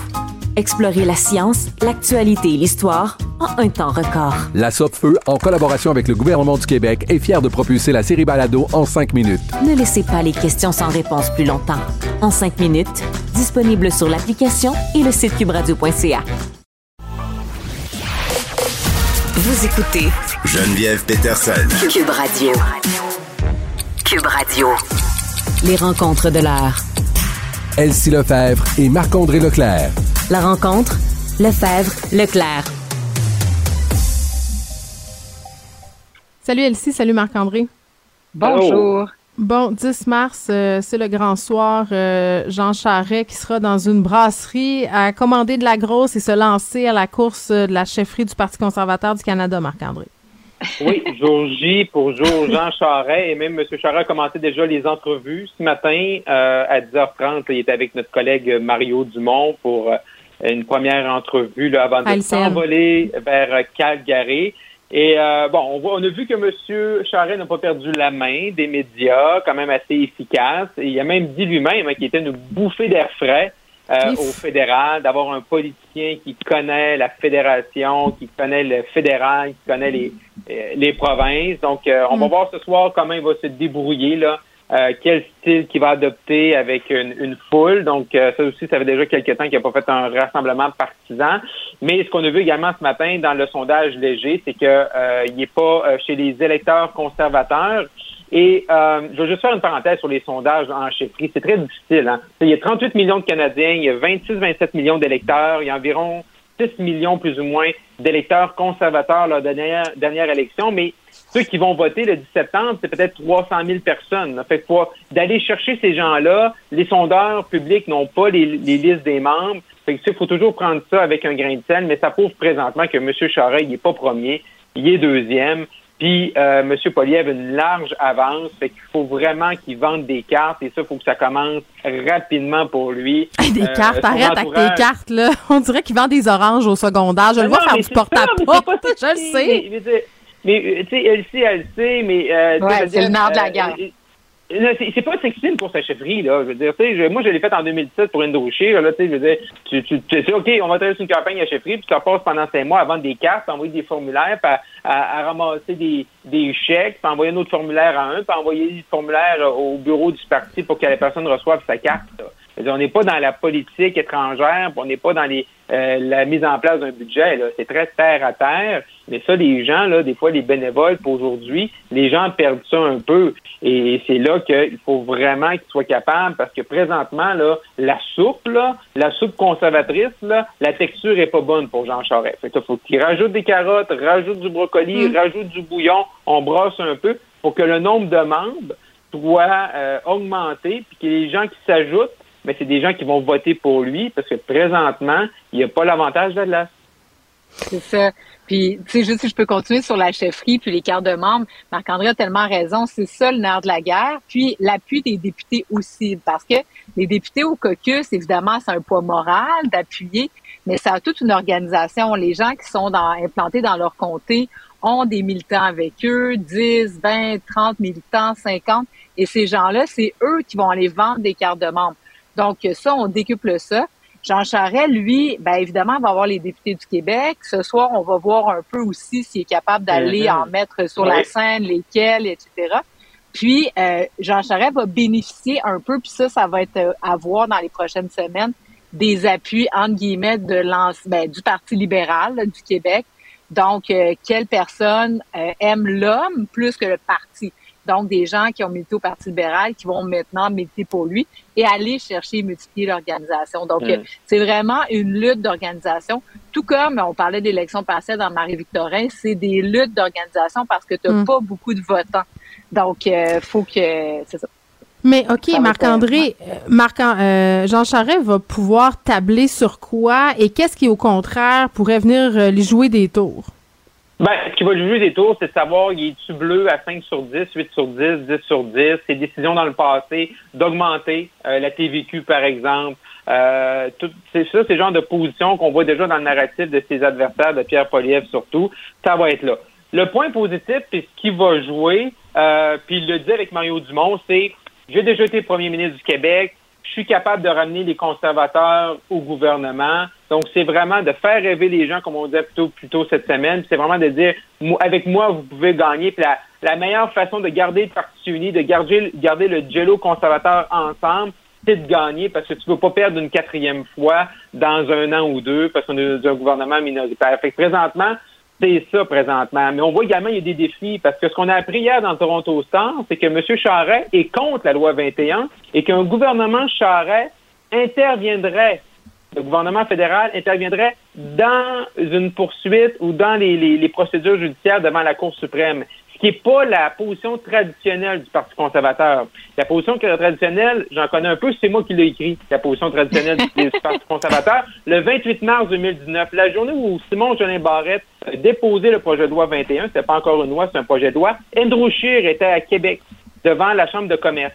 Et moi, j'étais là parce que je savais que ça allait être un peu rock'n'roll à cause du projet de loi 21, que c'était un dossier qui était émotif, euh, sensible pour tout le monde au Québec, à du Québec. Il fallait s'assurer de pas te faire de niaiserie. Et c'est moi, avant le discours, en lisant le projet de loi, que je l'ai écrit. Et la position TSM, c'était on fera pas ça au fédéral, mais on respecte les champs de compétences de l'Assemblée nationale, puis on va pas intervenir à la, à- la Cour suprême. Et cette position-là a resté jusqu'à aujourd'hui. Mais là qu'on voit les députés du Québec appuyer Jean Charest, appuyer l'intervention maintenant dans la Cour suprême, peut-être qu'aujourd'hui, euh, indirectement, même, même si on ne connaît pas le nouveau chef, les conservateurs sont en train de changer leur position sur la loi 21. Et ça, je suis pas certain que les députés du Québec sont en train de le réaliser à l'heure actuelle.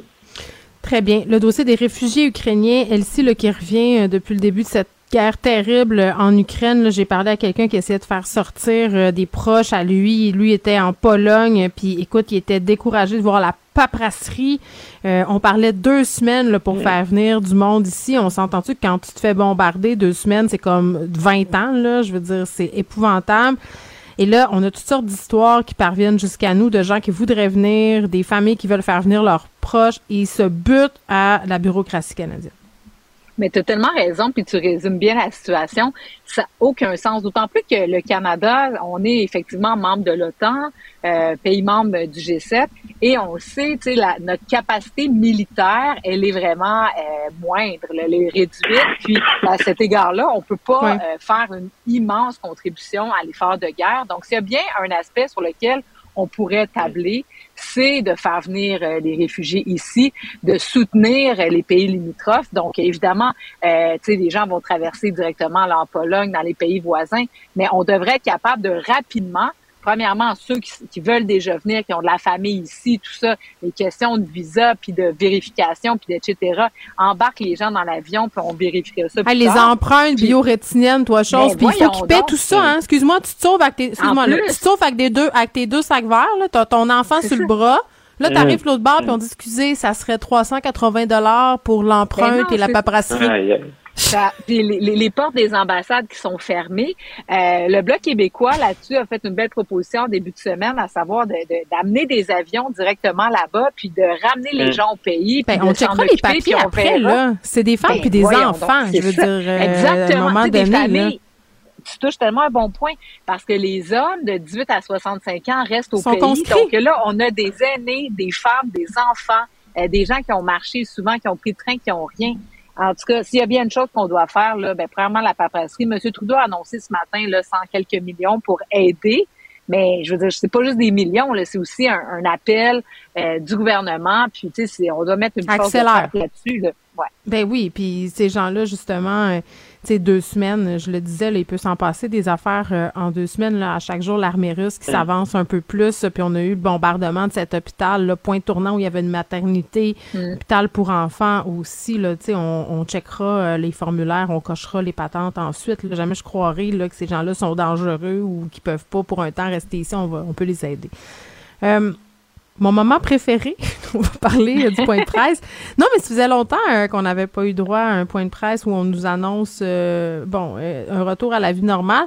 Moi, j'ai ri personnellement, là, puis j'ai été un peu triste aussi parce que j'ai l'impression que M. Boileau vient de m'enlever un mois de ma vie parce que, tu sais, samedi, euh, les gens qui ont été en contact avec un cas COVID pourront faire leur vie en, en gardant certaines précautions. Ouais. Moi, j'ai j'ai été vraiment pognée à la fin de la queue de la comète, là, où c'était encore le gros confinement. Ça fait trois semaines chez nous. Là, je suis comme, hey, c'est- je sais, c'est super égoïste, là. Vraiment, j'en suis consciente, mais je suis comme, c'est pas juste, la gang. C'est Non, c'est pas juste, c'est ça. Tu au moins, tard, tu as eu la COVID au bout. Oui, je suis délivrée, libérée, délivrée, comme dirait l'autre. Ouais. Ouais, mais non, t'as raison, ça fait un ben, un, un, ça fait un petit bout qu'on n'a pas vu M. Legault puis M. Dubé nous parler de la, de la pandémie. Hein. Et bon, c'est sûr que l'actualité en Ukraine et la, la guerre là-bas retiennent beaucoup l'actualité, même ici. Mais euh, c'est quand même intéressant qu'il reste quand même des choses. Puis c'est pas vrai que toutes les mesures font partie. Fait qu'on voit qu'ils ont devancé là, la fin du passeport vaccinal. Je pense que les gens dans les restaurants, en tout cas, j'ai J'étais allé en. il n'y a plus de registre, il n'y a plus de passeport, il n'y a plus, euh, y a plus de limite Ben, de ben, personnes. À partir du 12, là, le- moi, Ouais. suis allé au restaurant en début de semaine, puis la, la serveuse était très avait très hâte à samedi. Elle me dit euh, J'ai très hâte d'arrêter de jouer à la police. Mais également, ce qu'on ce qu'on apprend, c'est que là, il y a une relâche parlementaire, mais le, le Parlement va pouvoir revenir à 100% de capacité, donc nos députés en portant le masque, bien entendu. Et on a quand même donné des clarifications, même si c'était le cas l'an passé, sur les balles de finissants. On se rappelle qu'il y a deux ans, il n'y avait pas vraiment eu de, de cérémonie pour nos finissants. Là, c'est déjà clair et on voit la situation, mais c'est ça. Donc, ça va bien. On s'accroche, euh, on s'accroche aux petites On s'accroche, affaires. Hein. Ils ont commencé par nous enlever l'Halloween. Hein. Je sais pas si vous en rappelez. Ouais, là. je- ouais, je sais, ça a été le début d'un long, d'un long tunnel.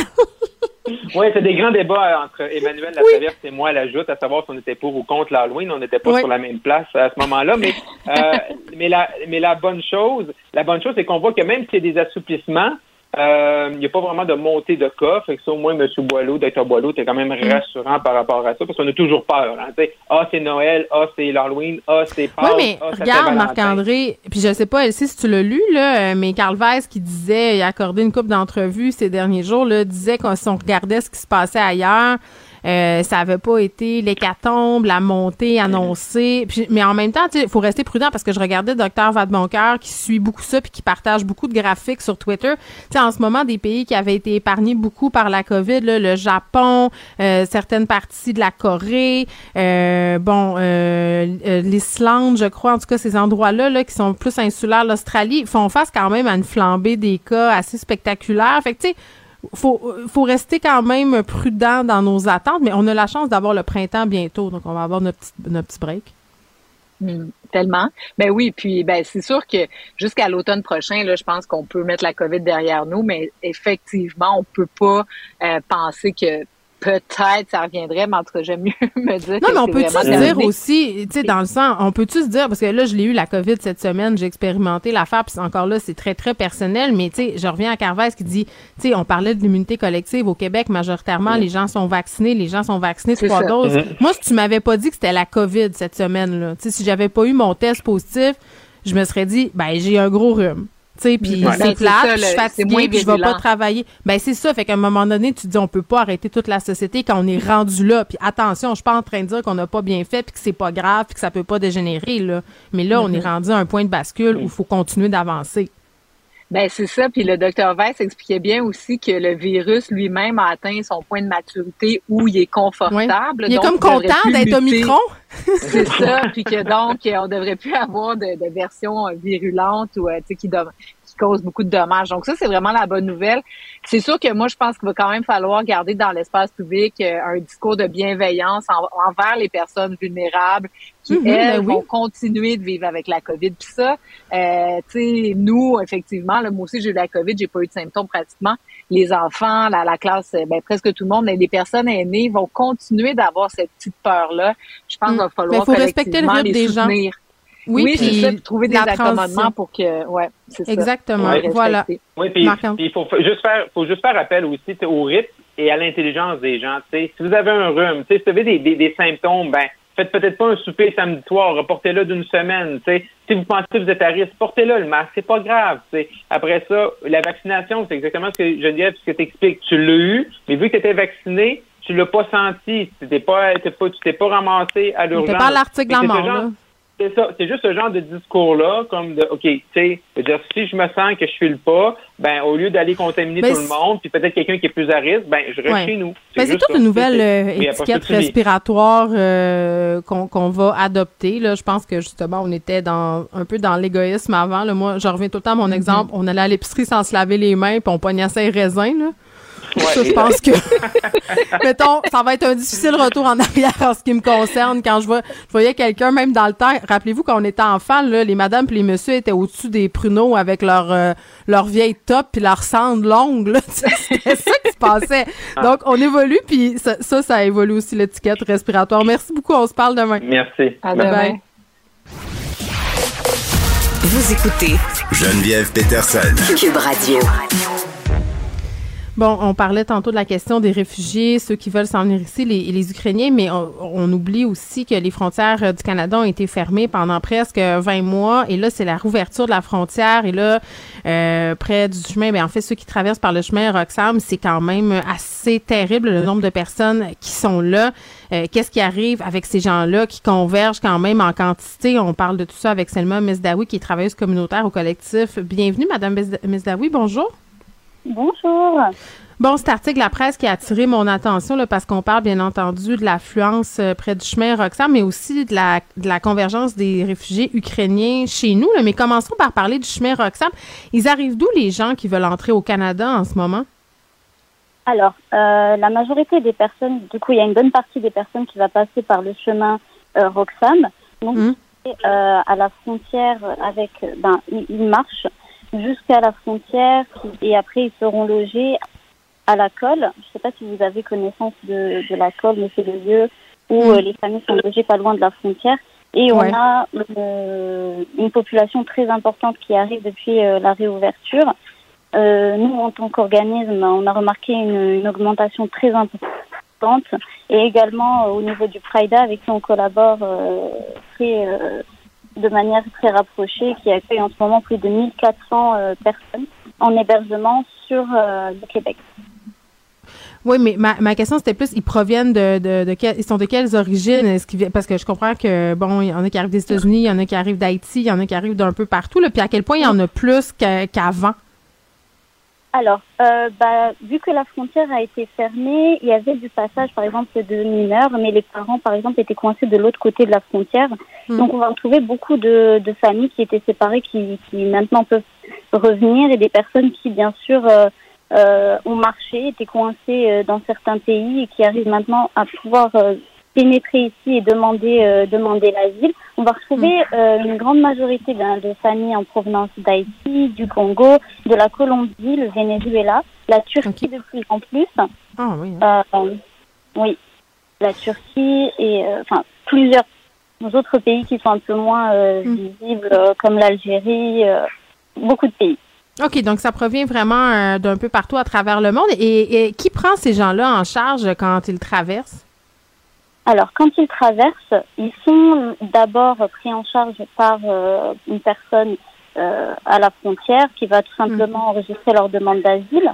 Euh, le reste sera du coup pris en charge par le PRIDA, euh, qui est le programme régional d'accueil et d'intégration, euh, qui est euh, qui a été fondé, je crois, je vais pas dire de bêtises, en 1956, euh, et qui a pour intervention et pour mandat de répondre aux besoins des demandeurs d'asile sur tout le territoire du Québec.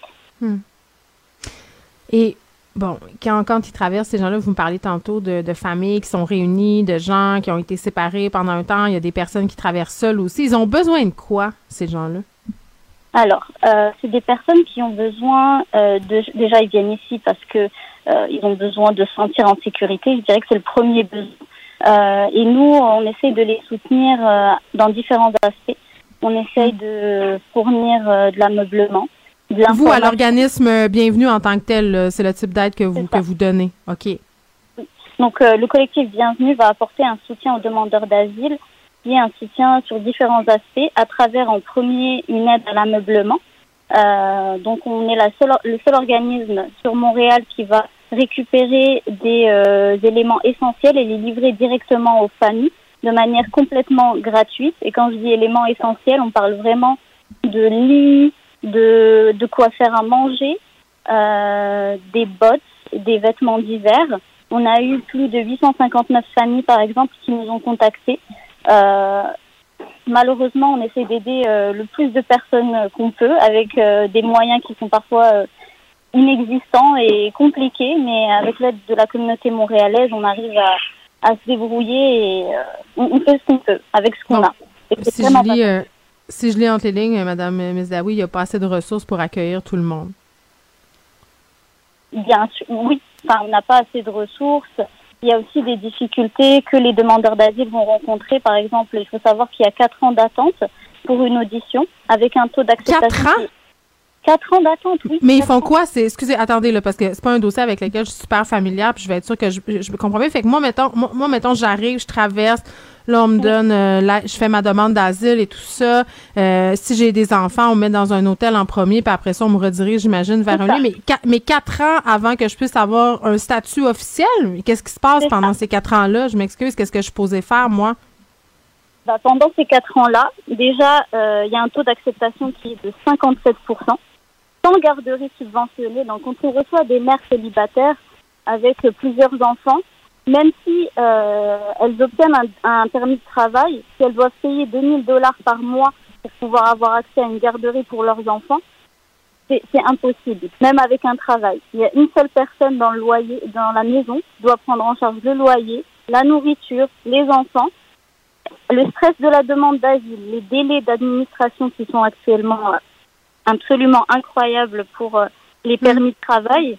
Donc si cette femme a déjà la chance d'avoir un permis de travail, c'est déjà un miracle. Mais il y a vraiment euh, beaucoup de difficultés.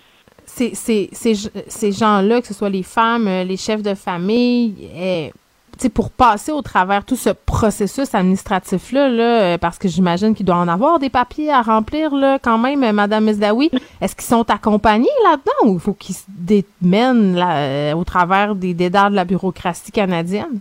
Souvent en parlant peut-être pas la langue ou en étant dans une deuxième langue ou une troisième langue? Oui, alors il y a la barrière de la langue.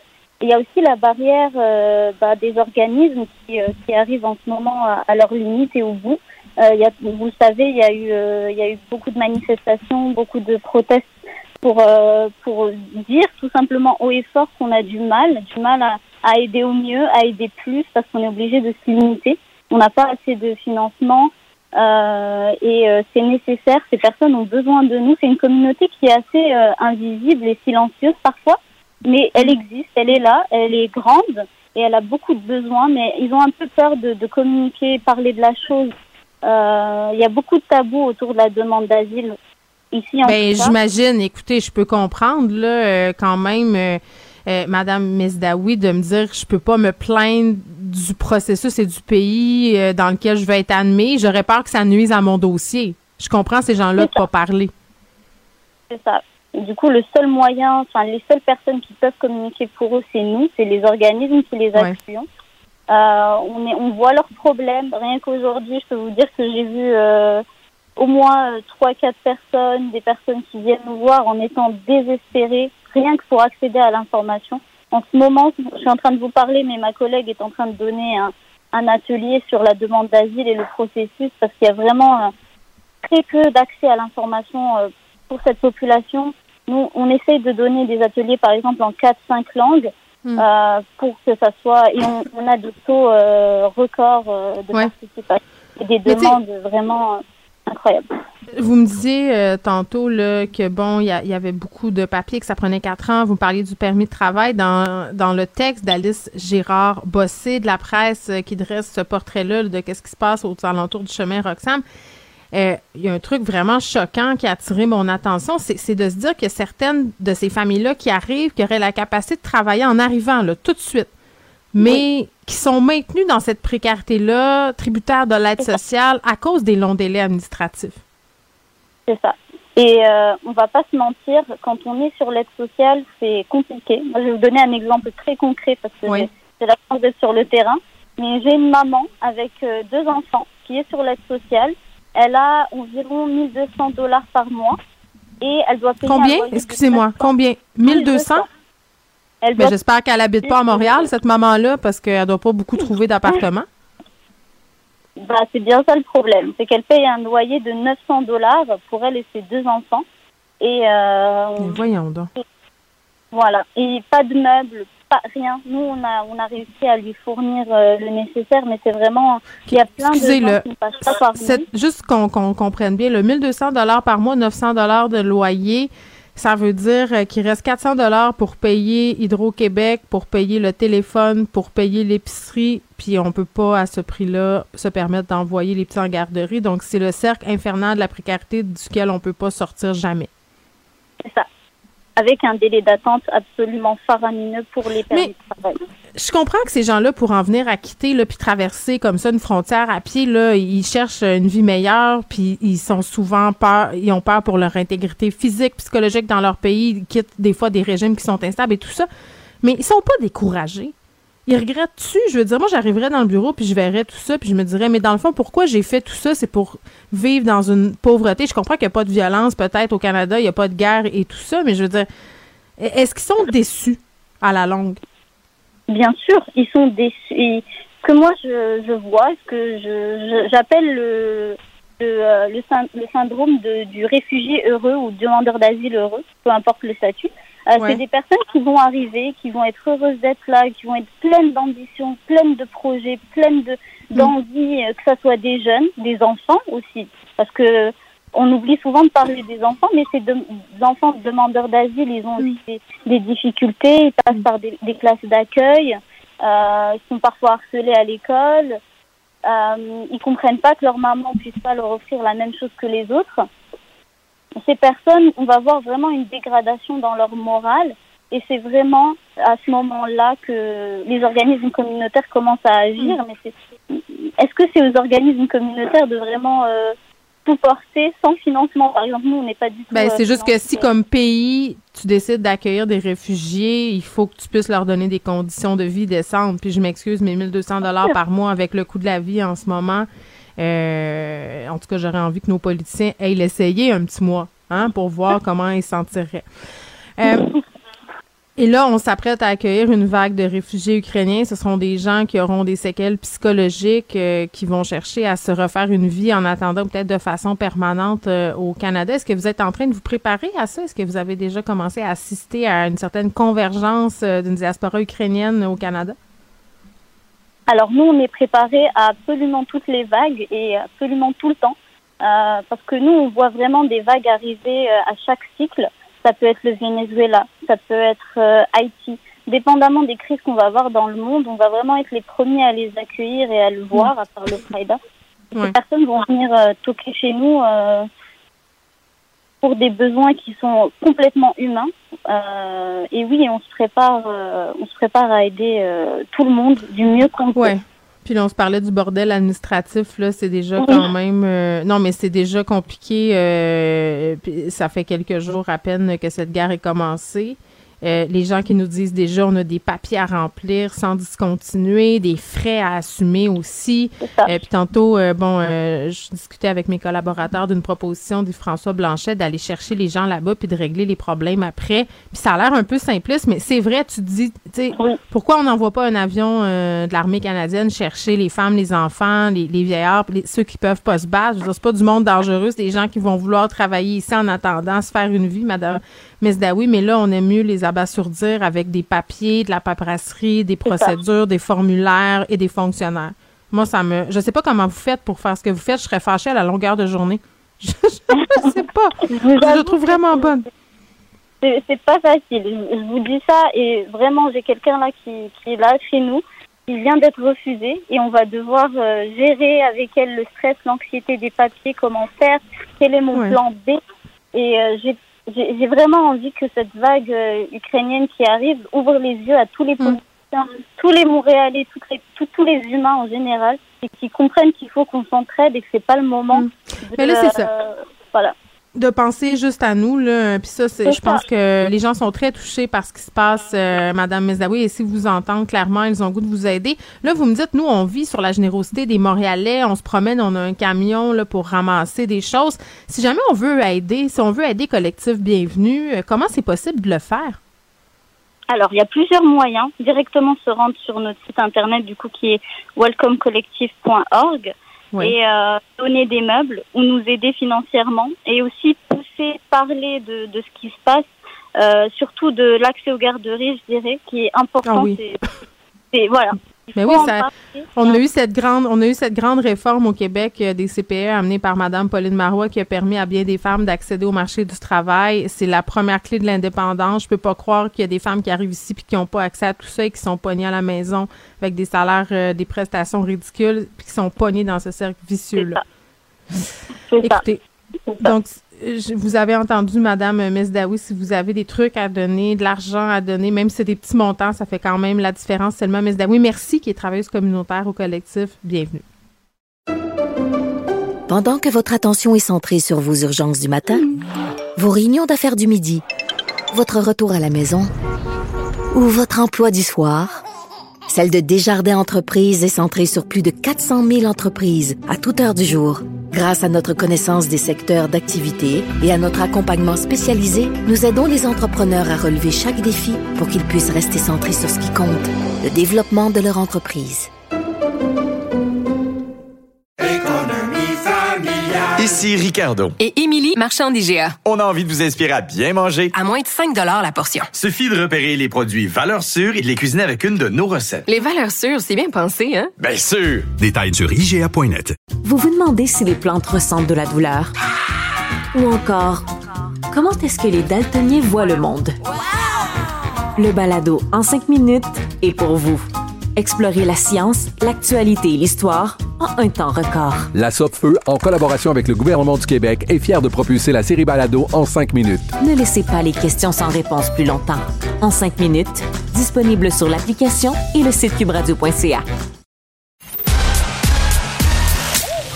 Geneviève Peterson. Elle réécrit le scénario de l'actualité tous les jours. Vous écoutez Geneviève Peterson. Cube Radio. Gabriel Caron est là. Salut, Gab. Salut. Écoute, un service particulier dont rêvent peut-être euh, certaines conjointes euh, éplorées. Et j'ai envie de dire que si t'es rendu là dans ton couple, Ouais, ça va mal, hein? Couple, puis on recommence à neuf. oui, parce que, bon, c'est c'est le fait de payer pour tester la fidélité de, de, de ton mari, de tester la fidélité des hommes. Moi, je te dis d'emblée, quelle fausse bonne idée. Ben tellement. En fait, l'idée vient dans ce cas-ci. Je parle de euh, Carolina Lecker, donc euh, qui est une vedette là, sur Instagram, OnlyFans, et qui a fait la couverture de Playboy Africa il n'y a pas si longtemps. Donc, on peut tout de suite s'imaginer que cette madame est très jolie. Oui, je suis allée voir. Je suis allée voir. Oui. Si elle me cruisait, Gab, je pense que je me laisserais tenter. De toute façon. Fait que, tu sais, je veux dire, c'est comme chien. Tu sais, je veux dire, ton chum te trompe avec elle, tu peux juste t'avouer vaincu. Tu sais, tu fais bien, oui, moi aussi, je l'aurais fait. On va-tu écouter Ben- des épisodes de C'est comme ça que je t'aime? Bye bye. Tu sais, je veux dire, Ben, c'est comme. Je suis d'accord. Personne aussi, peut lutter contre ça. tu sais. Elle a l'air un peu d'une Kardashian, tu sais, comme d'un- d'une sœur éloignée ou d'une cousine ou je ne sais trop, mais bref. Non, c'est une déesse. Très plaisante à l'œil, on va dire ça. Et son entreprise, en fait, elle a trouvé un moyen supplémentaire là, de faire de l'argent. Elle demande à ses, elle propose à ses clientes, en fait, de tester la fidélité de leur conjoint, comme tu l'as dit. Donc, comment elle fait? Parce que euh, elle va pas se promener aux quatre coins de la planète pour aborder des gars dans des bars. Là. Donc, sa technique, en bon français, c'est qu'elle slide dans leur DM. Donc, euh, elle leur écrit, elle leur écrit sur Instagram pour engager la conversation, mine de rien. Et Excuse-moi. Attends, là. Mettons que je l'engage pour euh, voir euh, si mon chum me trompe. Son premier réflexe, c'est de se dire si cette fille-là écrit, ben, c'est une joke. C'est pas un vrai compte. C'est un robot. je veux dire, moi, j'y croirais pas, là. C'est trop gros. Ben moi non plus, c'est ça que je me disais. Si il y a cette photo de profil-là, je me dis c'est un bot. Elle veut Ben juste oui. informations bancaires. ça. Elle veut mon je- c'est ça, bloc, delete, signal, c'est réglé. Mais faut croire que euh, il y en a qui n'ont pas ce réflexe-là parce qu'ils engagent la conversation avec elle tranquillement, elle flirte un peu et dans le fond, elle les travaille jusqu'à ce que l'homme demande de c'est la chien. rencontrer. C'est comme un piège, c'est un guet-apens. Ah, Mais en même temps, s'il tombe dedans, c'est lui l'épée. Moi, ce que je trouve vraiment euh, épouvantable dans cette histoire-là, c'est c'est la façon dont les paiements sont gérés. Ben, écoute, quand même, moi, j'en trouve honnête, là, dans sa gestion de, de paiement. En fait, il faut savoir, hein, si vous décidez de l'engager, ça va vous coûter 2000 dollars peut-être. Donc, c'est moins cher de le pas savoir, hein? On, se le Ben. dit-tu que c'est moins cher de pas savoir? Le déni, là, c'est quand même ce qui est le plus économique. Ben, la bienheureuse ignorance, là, des fois, euh, c'est mieux de rester là-dedans parce que, en fait, son système, c'est que elle va vous charger 2000 dollars. Si elle réussit donc à séduire le mari, le conjoint en question, euh, elle va garder l'argent. Et si elle ne réussit pas à le séduire, eh bien, euh, elle vous redonne l'argent. Mais c'est ça que je trouve vraiment- C'est ça que je trouve chien. Tu te fais tromper, puis en plus, ça te coûte de l'argent. Moi, je serais plus contente de le payer si jamais il me trompait pas. Tu sais, tu fais au moins, c'est un Ah. 2000 pièces bien investi, mais là, en plus de te faire tromper, faut que tu donnes 2000. Je- je- J'aurais Ben, fait le contraire. En même temps, quand tu es rendu à payer 2000 dollars pour Ouais. tester la fidélité de ton Ouais, chum, ouais, ouais. Ouais, t'es rendu loin, t'es rendu loin. Mais je sais pas, tu peux peut-être faire euh, un prêt accordé aussi, tu sais. Ah, peut-être, Après, tu payes tant par mois.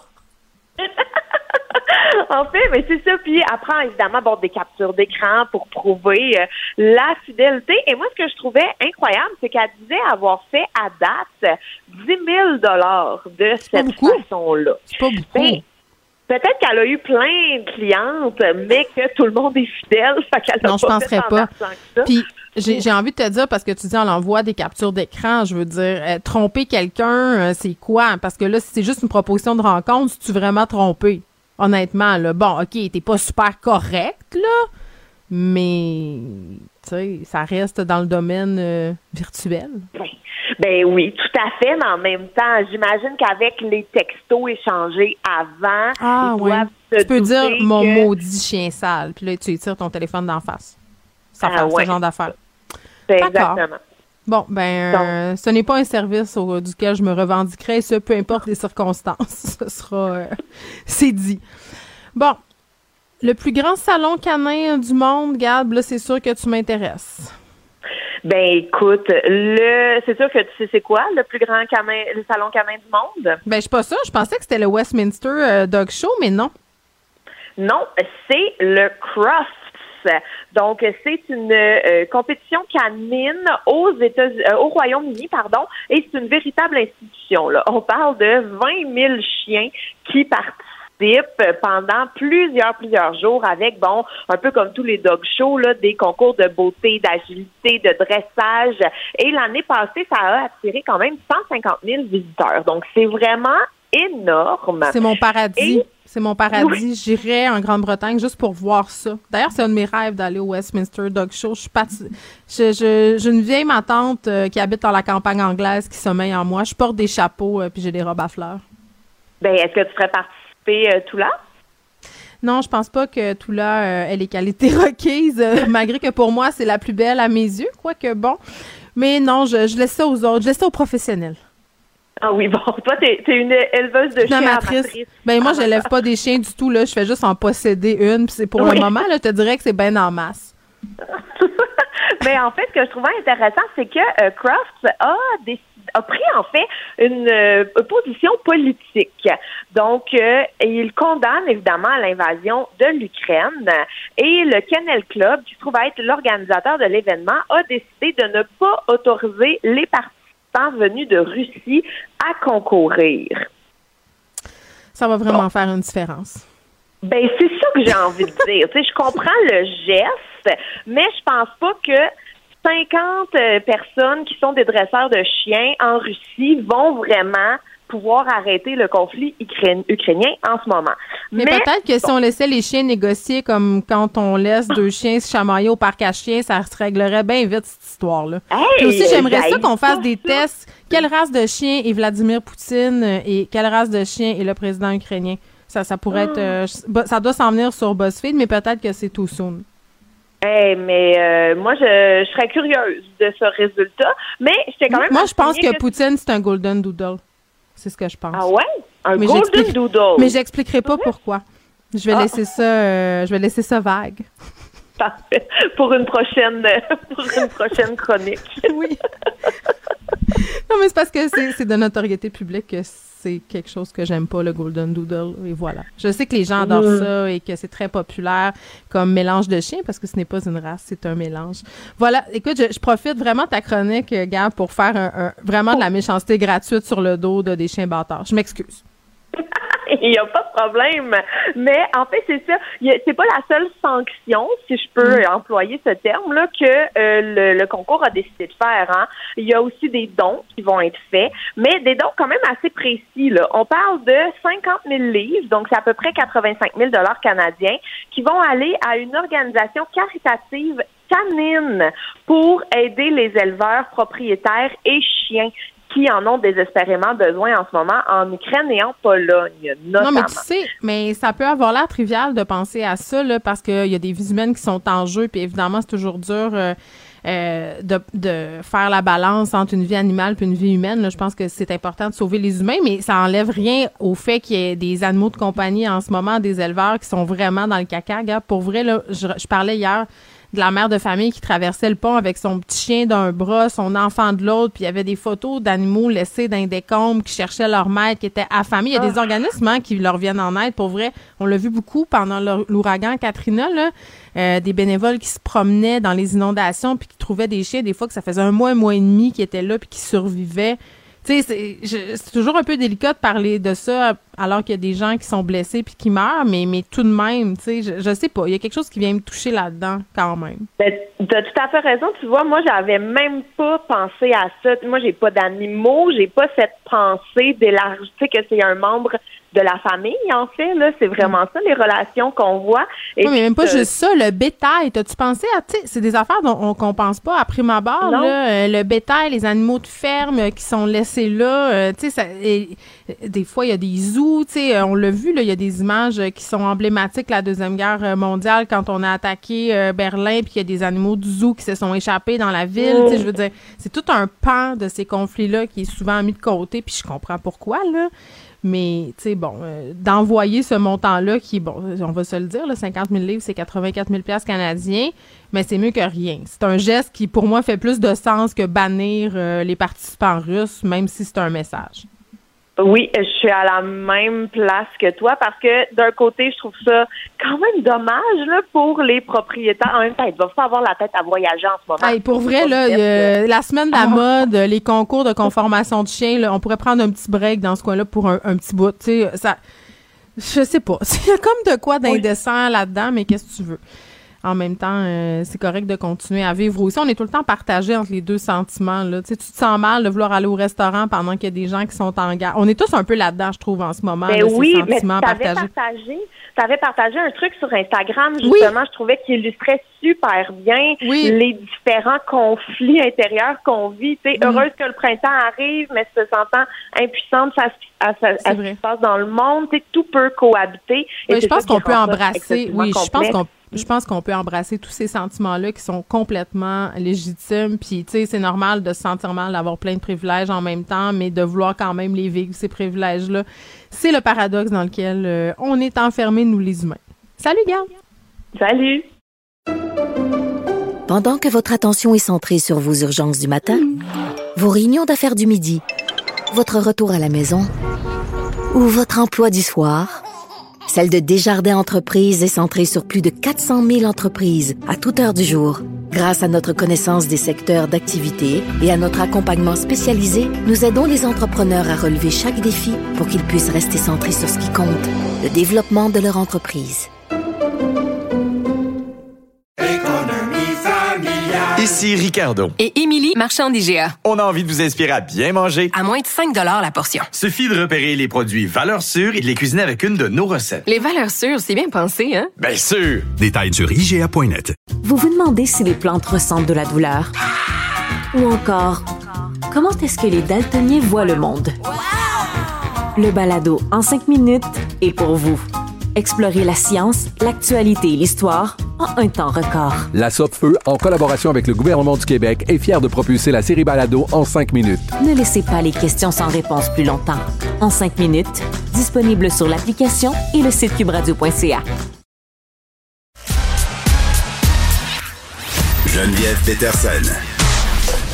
Elle est aussi passionnée quand elle parle de religion que de littérature. Elle saisit tous les enjeux et en parle ouvertement. Vous écoutez Geneviève Peterson. Léa Strisky. Mais je veux que tu le saches que ça a un effet. Mathieu Cyr. Ouais, mais ça, c'est vos traditions, ça. La rencontre. Il y a de l'éducation à faire. Faut avouer que je suis pour la démarche. La rencontre Strisky-Cyr. Salut à vous deux. Salut. Bon, Mathieu, t'es au Portugal? Yes. Bon, puis c'est-tu le soleil, la plage, la mer, les palmiers? Euh, non, c'est la grisaille. euh, le temps, euh, un gros 15 degrés Celsius, c'est quand même mieux qu'au Québec, mais euh, Ouais, c'est on gris, dirait que tu fais humide chier et pareil. On marche pas très longtemps dehors. oui, tu nous fais suer pareil. Bon, voilà, c'est dit, mais ça sonne quand même bien, même si c'est en, au Portugal. C'est parfait. Léa, tu voulais nous parler euh, de l'acteur Gérard euh, Depardieu, qui est sous examen euh, par rapport à des accusations d'inconduite, viol, agression sexuelle. Oui. Un sujet léger. Oui, c'est ça, exact. Je t'ai épuisé avant même de dire un mot. Mais oui, il est accusé par la comédienne Char- Charlotte Arnault, qui a 25 ans, qui l'accuse d'agression sexuelle et de viol qui aurait eu lieu en 2018, à l'été 2018. Euh, les accusations avaient d'abord été rejetées, mais maintenant elles sont retenues. Euh, Gérard Depardieu ne nie pas toute l'affaire dans la mesure où il, il dit qu'il a effectivement eu euh, ben, des gestes sexuels envers elle, mais qu'elle était pleinement consentante. Ben oui. Voilà. C'est vrai, quand t'as Euh, 25 ans, t'as vraiment le goût de a- coucher avec le gros bedonneur Gérard Depardieu. C'est ben, c'est ça. Elle en avait, elle en avait 22. euh, ah oui, mais c'est encore mieux. Ben oui, c'est sûr. Ouais. Un- ouais. Quelqu'un qui est pas du tout sur le déclin, qui est pas un vieil alcoolique, euh, qui est pas déjà l'objet de lire et l'opprobre en France parce qu'il a fui en Russie. Tout ça, là. Une Euh, star, finalement. ben, c'est ça, et, et elle est, elle est en plus la, la fille de des amis. de, en fait, Gérard Depardieu est un est un ami de sa famille de longue date. ah ben oui.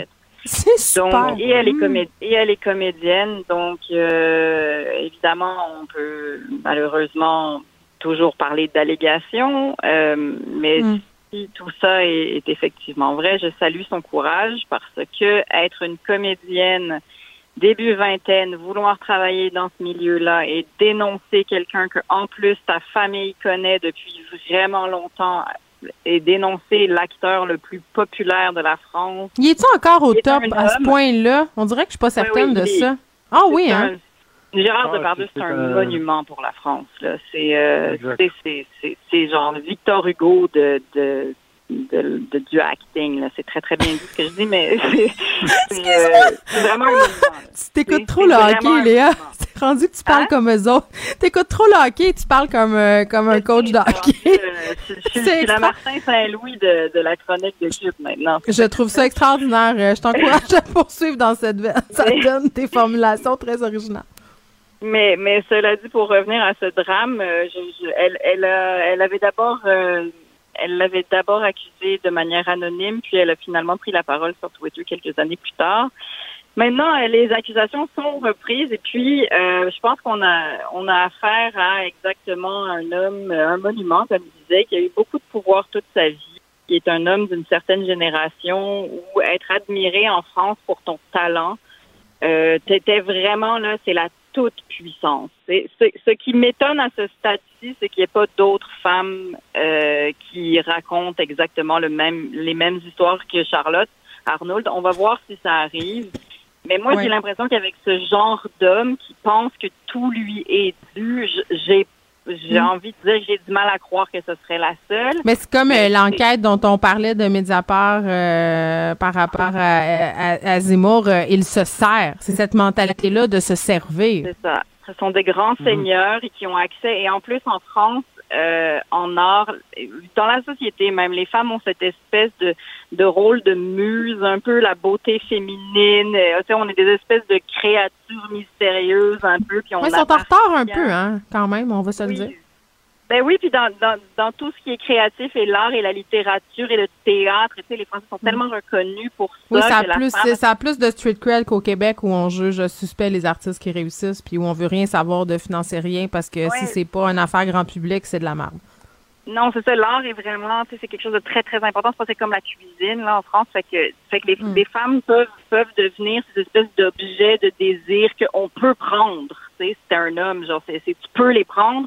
Puis j'ai l'impression que là, ça doit être comme, je, je, je- tu sais, je pense pas que Gérard Depardieu va, va mourir en comprenant ses gestes. Là, tu sais, je pense que c'est rendu trop tard. Oui, il va trouver que c'est une petite chieuse. Ouais, on, on suivra la justice, on verra ce qui, ce qui arrive et si d'autres femmes parlent. Bon, mais, Mais là, euh, Euh, oui, ça, ça, non, mais c'est, c'est, puis ça nous amène à nous poser la question parce que tu disais c'est un grand acteur, il est vénéré, c'est presque un dieu là-bas. Est-ce qu'on peut quand même apprécier parce que là, ça va être tout le temps, c'est tout le temps la même affaire. Mais on a le droit quand même d'aimer ses films, on a le droit de trouver qu'il est vraiment bon? Je, je peux te dire quelque chose là-dessus? Fais bien attention. Euh, non, mais j'entends- j'entends- je sais que Léa, euh, Léa t'as apprécié beaucoup euh, Louis C.K. Ouais. Ouais. Ouais, tu sais, on, a, ça a été un, un monument justement au niveau du stand-up et tout ça. Louis C.K. a essayé de faire un retour, tu sais, puis euh, ça a été... Moi, j'étais pas capable de revoir ses, ses sketchs de la même façon après puis avant. Fait que quand Mais attends, là, jokes, explique, mettons, Mathieu, il faut que tu expliques. Oui, mais il faut que tu expliques aux auditeurs qui n'ont peut-être pas suivi l'histoire de Louis C.K. Ah oui. euh, de Ben, quoi Louis il en retourne. Il s'est fait prendre à- Il se masturbait dans les loges devant Ouais. des collègues humoristes féminines. Voilà. Ouais, Et puis il y avait beaucoup-. Il y avait beaucoup de numéros euh, qui jouaient sur ce malaise-là. Tu sais, c'est ça aussi là, qui est Ben, encore, qui rajoute. Ben, il parlait beaucoup de masturbation, mais je pense pas qu'il, à, à l'époque en tout cas, je pense pas qu'il parlait de, de, de viol ou d'agression là. euh, mais, mais oui, c'est, Mathieu, je sais pas si tu avais autre chose à rajouter, mais en fait, euh, oui, la différence entre Louis C.K. puis, euh, puis Depardieu, c'est que Louis C.K. il revenait dans l'époque actuelle à refaire du stand-up en temps réel aujourd'hui. Tandis que Depardieu, quand tu regardes ses films, mettons que tu regardes La, La Chèvre ou des films euh, qui datent de plusieurs années, Ouais. ça a été fait peut-être avant qu'il fasse des choses comme ça. Donc, à quelque part, c'est- comme si c'était déconnecté de ses actes parce que c'est figé dans le temps. Versus Mais c'est vrai que c'est intéressant comme point de vue. C'est, ouais, mais c'est, c'est-tu la même affaire que, mettons, regarder Ben un film avec Gérard qui serait tourné cette année versus euh, Cyrano, que- mettons? non, parce qu'une fois que la lumière est allumée, elle est allumée. T'es plus tu peux plus capable, hein, c'est ça. Non, une fois que sais ça, c'est comme en ce moment, tu sais, notre fameux débat sur la poutine, là. Ah, pourquoi j'aime ça, la poutine, puis pourquoi est-ce que c'est un dictateur sanguinaire qui s'appelle comme ça? Je veux dire, ça n'a pas rapport. Mais là, avec deux pardus, tu sais, il faut que tu fasses un deuil. Tu pourras jamais effacer ça de ta tête. Fait que tu vas toujours Mais comme regarder. Hein? Comme Woody Allen, moi, je suis plus capable de regarder Ben oui. aucun de ses films parce que ça m'écœure. Je, je- tu sais, je mets- je- j'y pense tout le temps un peu. Là, je suis comme, ah, pff, pff, il y a tellement d'autres films, Ben, je regarde c'est autre ça. chose. Moins compliqué. Ah, moi, ça m'a déçu pour, euh, pour House of Cards. euh, comment il s'appelle déjà le. Kevin Ah oui, Spacey? Absolument. Absolument, mais c'est ça, mais c'est des deuils à faire. Puis tu sais, ça enlève malheureusement rien au talent des gens. C'est ça qui est terrible, c'est que l'énoncé, Gérard Depardieu est un grand acteur qui possiblement viole des femmes. Tout Ouais. cet énoncé est vrai, mais c'est ça la vie. C'est incroyable et dégueulasse et souffrant. Fait Bon, ben, ça, la, la morale, c'est que beaucoup de grands artistes sont de petits hommes. Oui, ben, hey, Oui, continuez à nous écouter, hein, même si la vie est dégueulasse et déprimante. Oui. Mais ça reste que Cyrano, c'est mon film, c'est mon texte préféré et qu'il l'a, il l'a, il l'a interprété avec tellement de, de génie. Et Louis C.K. était mon acteur préféré et voilà, j'ai fait le deuil plus, du plus meilleur euh, spectacle d'humour que j'ai vu de ma vie. Fin. Bon, dans le dans la continuité de nos sujets, euh, hop la vie. oui. Mathieu, tu voulais parler. C'est vrai, euh, tu- le président ukrainien euh, Zelensky, c'était un Ben. Ah, ancien oui. comédien. Puis Oui, mais on est toujours en train de le ramener. question.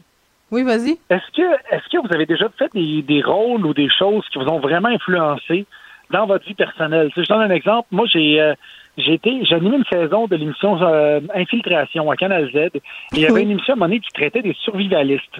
Ouais. Et suite à ça, je suis allé m'acheter 300 pièces de bouffe sèche. Parce que euh, tout d'un coup, que la fin du monde arrive, c'est ça que je voulais être prêt. Oui, toi, t'es un excessif. Ouais, j'étais un peu excessif.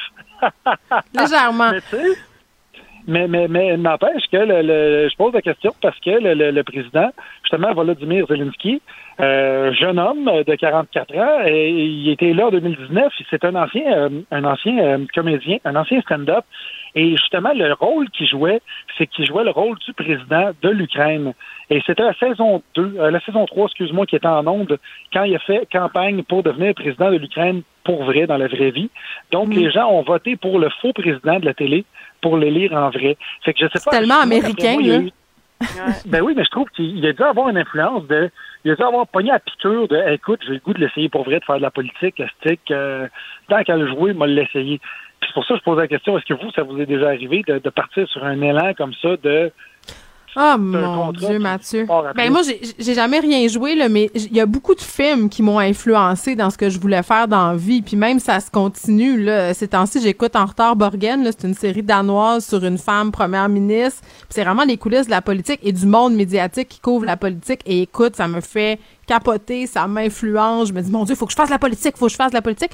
Et quand j'étais petite, je voulais devenir euh, évidemment avocate parce que j'avais écouté Erin Brockovich. Donc j'avais une idée très romantique euh, des grands combats légaux qu'on pouvait mener. C'est sûr que la fiction, ça influence la réalité. Moi, je crois beaucoup à ça. Euh, ben moi, moi, mon film préféré, c'était Pretty Woman. Euh, j'ai toujours euh, pas euh, décidé de devenir travailleuse du sexe euh, et de marier un milliardaire. Mais euh, euh, si la question c'est est-ce que je veux être euh, faire de la politique, euh, ce serait tellement non là. Je veux dire, moi j'admire les gens qui font de la politique, mais suivre une ligne de parti, je serais pas bonne. Euh, quand Ah. tu es humoriste, tu as vraiment le droit de dire beaucoup, beaucoup de choses, surtout quand tu es une femme. Fait que on m'enlèverait ça, je serais pas bonne. Donc, euh, j'estime que le plus de politique que je fais, c'est dans ma propre maison, où est-ce que je suis la maîtresse à bord.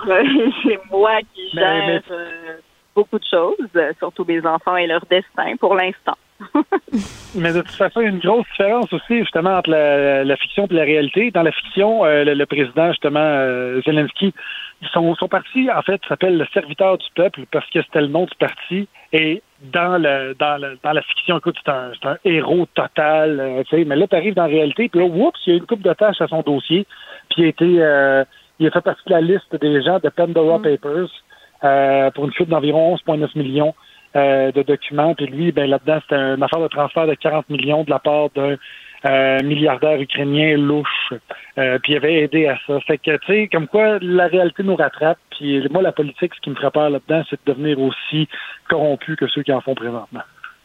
Ouais, et concernant le passé de comédien de Zelensky, j'ai envie de dire qu'on n'a pas du tout la même perception. Qui est un ancien comédien aussi, Justin Trudeau, puis on a tellement ri de lui à cause de tout ça. J'ai l'impression qu'au début de la guerre en Ukraine, on a beaucoup remis en question ses compétences à Zelensky, mais là, plus ça avance, euh, plus on a arrêté de lui reprocher d'être un ancien comédien. Donc, tu sais, c'est fou comment les perceptions changent selon le contexte. Merci à vous deux. Merci, à demain. Bye. Pendant que votre attention est centrée sur vos urgences du matin, vos réunions d'affaires du midi, votre retour à la maison ou votre emploi du soir, celle de Desjardins Entreprises est centrée sur plus de 400 000 entreprises à toute heure du jour. Grâce à notre connaissance des secteurs d'activité et à notre accompagnement spécialisé, nous aidons les entrepreneurs à relever chaque défi pour qu'ils puissent rester centrés sur ce qui compte, le développement de leur entreprise.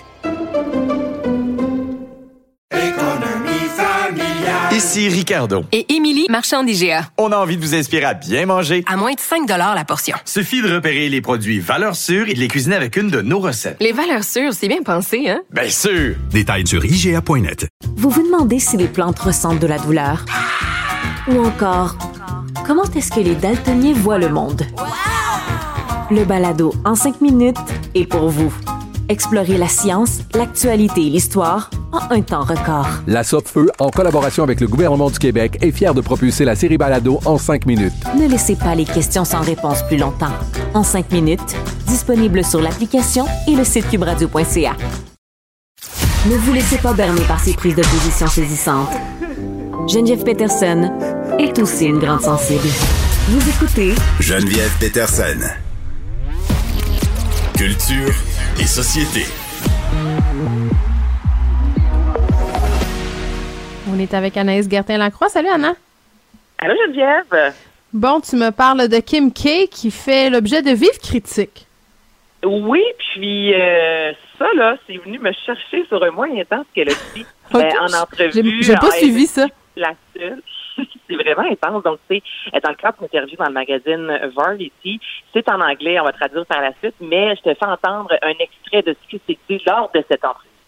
It seems like nobody wants to work these days. You That's have to so true. you have to surround Yeah. yourself with people that want to work. Have a good work environment where everyone loves what they do because you have one life. No toxic work environments and show up and do the work. OK. C'est quoi le problème? Ben, le problème, Kim Kardashian, écoute, là, elle dit que plus personne veut travailler. Moi, le fait qu'elle dise en soi, tu sais, botte-toi les fesses et va travailler, ça, je comprends effectivement dans la vie. Tu sais, si tu, si tu veux réussir, tu vas réussir. Ouais, moi, c'est comme ça que je le comprends. Toi, tu le- bon, ben, tu vois ce qui est sorti sur les médias sociaux. Puis, c'est vrai que c'est une, une Kim Kardashian qui, présentement, est là avec son jet à 95 millions de dollars où les murs sont en cachemire. C'est juste une Kim Kardashian. Tout le monde te dit, tu sais, c'est facile dans la vie. C'est beaucoup plus facile de faire de l'argent lorsque Ah, ben, c'est sûr. Ben oui, c'est sûr que d'autres sont privilèges. Pour elle, c'est facile de dire ça, mais en même temps, moi, ce que je comprends de ce message-là, c'est j'ai travaillé fort pour avoir ce que j'ai. Bien sûr, je viens d'une famille privilégiée. Elle, elle dit pas ça, mais quand même, puis pour réussir dans la vie, c'est sûr qu'il faut que tu te forces. Puis c'est vrai que ce qu'elle fait miroiter sur les médias sociaux, puis ce qu'on nous fait miroiter beaucoup, c'est que c'est la facilité. C'est que tu peux devenir millionnaire en voyageant puis en prenant des photos, alors que dans le fond, il faut que tu travailles très, très fort si tu veux réussir. Moi, c'est une, c'est, c'est- écoute, c'est les gens qui veulent pas travailler qui sont fâchés contre elle. C'est une blague. Non, mais pas nécessairement. Il y a des gens qui sont sortis disant, écoutez, moi, j'ai travaillé pour euh, l'entreprise, entre autres. Ouais. Puis es-tu toxique? Parce que moi, c'est ça que je questionnerais. Tu sais, quand tu parles d'environnement toxique, là, moi, je me méfie toujours des gens qui disent Ah, moi, là, je, dans mon environnement de travail, je fais vraiment attention de pas être toxique. C'est souvent les C'est plus les pires. toxiques. C'est les pires. Ouais, c'est ça. Mais moi, c'est plus là, là. Avec, euh, on- ils ont travaillé pour Kim Kardashian, que tu sais, c'est pas euh, la chose euh, la plus payante et même loin d'eux. Puis c'est juste que c'est ce que plusieurs mères, c'est ce que j'ai vu surtout ce que plusieurs femmes, c'est juste que quand tu as une Kim Kardashian devant toi qui te dit botte-toi le cul, va travailler, ça reste quand même facile à dire euh, lorsque tu as quelqu'un à la maison qui s'occupe de tes enfants, lorsque quelqu'un qui va faire ton épicerie, lorsque quelqu'un fait ton ménage, tu sais, ça te laisse énormément de temps pour travailler, tu comprends? Donc, tu sais, c'est juste ça qui passe pas une Kim Kardashian qui semble totalement être très souvent, très déconnectée du vrai monde comparativement. Je donne un exemple d'une Dolly Parton qui, on sait d'où est-ce qu'elle vient, à quel point elle a travaillé fort. Il n'y a pas si longtemps encore, on voulait ériger une statue à son effigie à Nashville, puis elle a dit, premièrement, garder l'argent pour autre chose. Pas le temps, pas en tout, de mettre une statue. On sent qu'une Dolly Parton est réellement connectée, alors qu'une Kim Kardashian, très souvent, semble donner quelques conseils. Oui, c'est bien de dire aux filles travailler, effectivement. Toutefois, il faut prendre en considération d'où elle vient, et je doute pas qu'elle travaille, mais Kim Kardashian, lorsqu'elle voyage, il y a toujours 10 personnes autour d'elle.